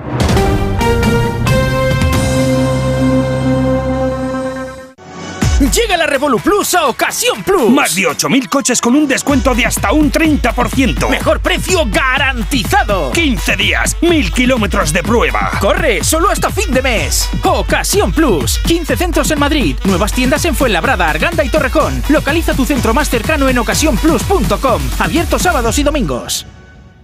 ¿Problemas de humedad? Iberdeco Humedades es la solución. Devolvemos la salud a tu vivienda con nuestros tratamientos antihumedad definitivos, de principio a fin, hasta 30 años de garantía. No lo pospongas más. Solicita ahora un diagnóstico gratuito en iberdecohumedades.es 910 31 10. Cecchini es el vermut artesano y tradicional de Madrid. El vermut de toda la vida con la calidad y sabor de siempre. Pídelo en tu bar o terraza preferidos, de grifo o botella. También puedes comprarlo en las tiendas de tu barrio y en vermutcecchini.com. Su sabor te conquistará. Vermut Cecchini, tu vermut.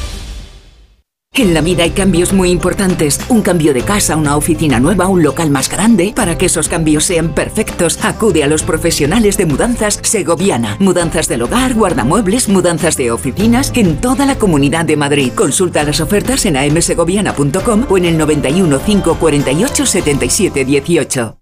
Viaja con Catay para descubrir Perú con otra mirada. Más de 25 propuestas diferentes de viajes a Perú. País único lleno de contrastes. Amazonas, Andes, Lima, Arequipa, Machu Picchu, Cusco y el lago Titicaca nos esperan en esta increíble aventura. Encantos de Perú, 11 días desde 2.469 euros. Catay descubre el mundo que imaginas. Información y reservas en tu agencia de viajes.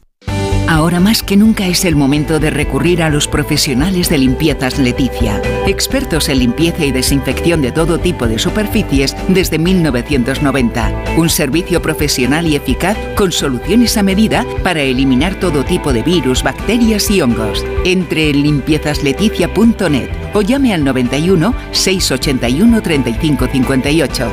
Ahora más que nunca, limpiezas Leticia. Ya puedes conocer el precio máximo de tu trayecto con la garantía de Radioteléfono Taxi. Llámanos al 91 547 8200 o descarga Pide Taxi. Más información en rttm.es.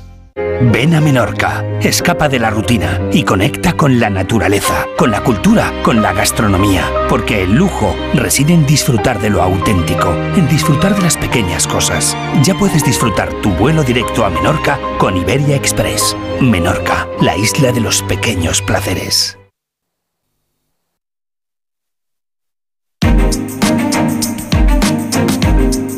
Gente Viajera, el programa de viajes de Onda Cero con Carlas Lamelo.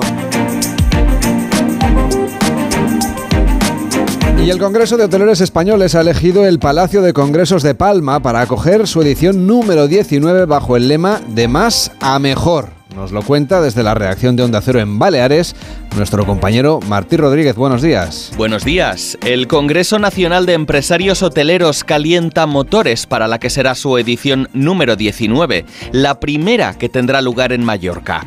El Palacio de Congresos de Palma acogerá del 22 al 24 de noviembre el conclave de los hoteleros de España, que ha elegido el lema de más a mejor por la necesidad de mejorar en sostenibilidad, eficiencia de gestión, buen uso de la tecnología e inversiones productivas.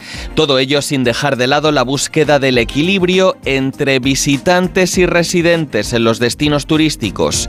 Escuchamos al presidente de la Confederación Española de Hoteles y Alojamientos Turísticos, Jorge Marichal. El turismo somos personas, somos personas felices haciendo felices a otras personas. Aquí en, Mallorca sabéis mucho de eso y tenemos que seguir trabajando para que las personas que nos visitan sean felices, pero también las personas que trabajan con nosotros eh, lo sean. Y yo creo que ese es el gran reto y que sin duda será uno de los temas principales de nuestro próximo Congreso. De hecho, el cambio de modelo y la formación del talento, la tecnología y la circularidad serán otros asuntos que se abordarán en el Encuentro Nacional de Empresarios Hoteleros. Encuentro que reunirá a los principales actores del turismo español. María Frontera es la presidenta de la Federación Hotelera de Mallorca. Con el legado del pasado, la responsabilidad del presente y el conocimiento enfocado hacia el futuro, creo que tenemos la base para que este próximo Congreso, que se celebrará en noviembre, sea un éxito para todos, empresarios, residentes y todas las alianzas estratégicas que nos acompañarán. El Congreso Nacional de Empresarios Hoteleros se ha presentado en el aeródromo de Sombonet, en Marrachí, la que fuera la puerta de entrada del turismo a Mallorca en los años 40, hasta que el boom turístico obligó a trasladar el tráfico aéreo al actual aeropuerto de Son San Juan, en Palma.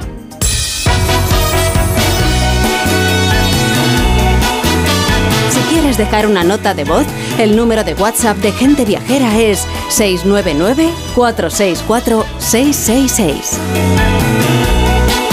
994646666, el WhatsApp de Gente Viajera. Ya saben que en onda 0.es barra Gente Viajera y en las principales plataformas de audio, también en su altavoz inteligente, si tiene usted un cacharro de esos que hablan, pues le puede pedir en la última edición del podcast de Gente Viajera o escucharlo a trocitos, como le gusta a Víctor Herranz, a la carta. Por ejemplo, la ruta por la menor catalayótica ya está disponible en onda 0.es barra Gente Viajera, o las series y películas que se han rodado en la Costa del Sol, o un recorrido por O por toda Andalucía. También planes para hacer en Ibiza en otoño o un tren para redescubrir España a través de la Costa Verde. Onda 0.es barra gente viajera y el WhatsApp el 699 464666. Hola, ¿qué tal? Soy Juan de Valencia. Saludos, eh, equipo de gente viajera y Carlos Lamela. Estamos en una época ya excepcional. Empieza el otoño, acabó el verano y el calor y es ideal para hacer la ruta ciclista de la Vía Verde Ojos Negros, que discurre entre Teruel y Valencia. Está separada en tres tramos y nosotros hace poco hicimos el segundo tramo, desde Caudiel hasta Valencia Ciudad. Se puede coger el tren de cercanías hasta Caudiel sin límite de bicicletas y en media distancia hasta Barracas con un límite de tres bicis por tren. Como digo, es una vía verde que nace de la recuperación de antiguos trazados ferroviarios y que ellos pues garantizan la accesibilidad y la universalidad de usuarios sin límite de edad o capacidad física. Es una ruta eh, en plena naturaleza y la cual os recomendamos. A lo largo de la ruta siempre pasaréis por túneles de ferrocarril que ahora están en desuso, para, habituados para la bicicleta, senderismo y disfrutar de la naturaleza. Y nada, os la recomendamos bastante. Hay cada 6 kilómetros eh, merenderos para descansar, almorzar, y nada, es una ruta, vamos, increíble. Os mandamos un saludo muy grande desde Valencia. El qué lujazo de oyentes, ¿eh? Los vamos a fichar de colaboradores. Totalmente, se ha hecho una ruta fantástica. 699464666 es el WhatsApp de Gente Viajera. Llega Juan Diego Guerrero para contarnos todo lo que ha pasado en el mundo en Noticias Fin de Semana y nosotros volveremos el próximo sábado. Estaremos en Alba de Tormes, en la provincia de Salamanca, haciendo Gente Viajera en directo. Feliz tarde de domingo.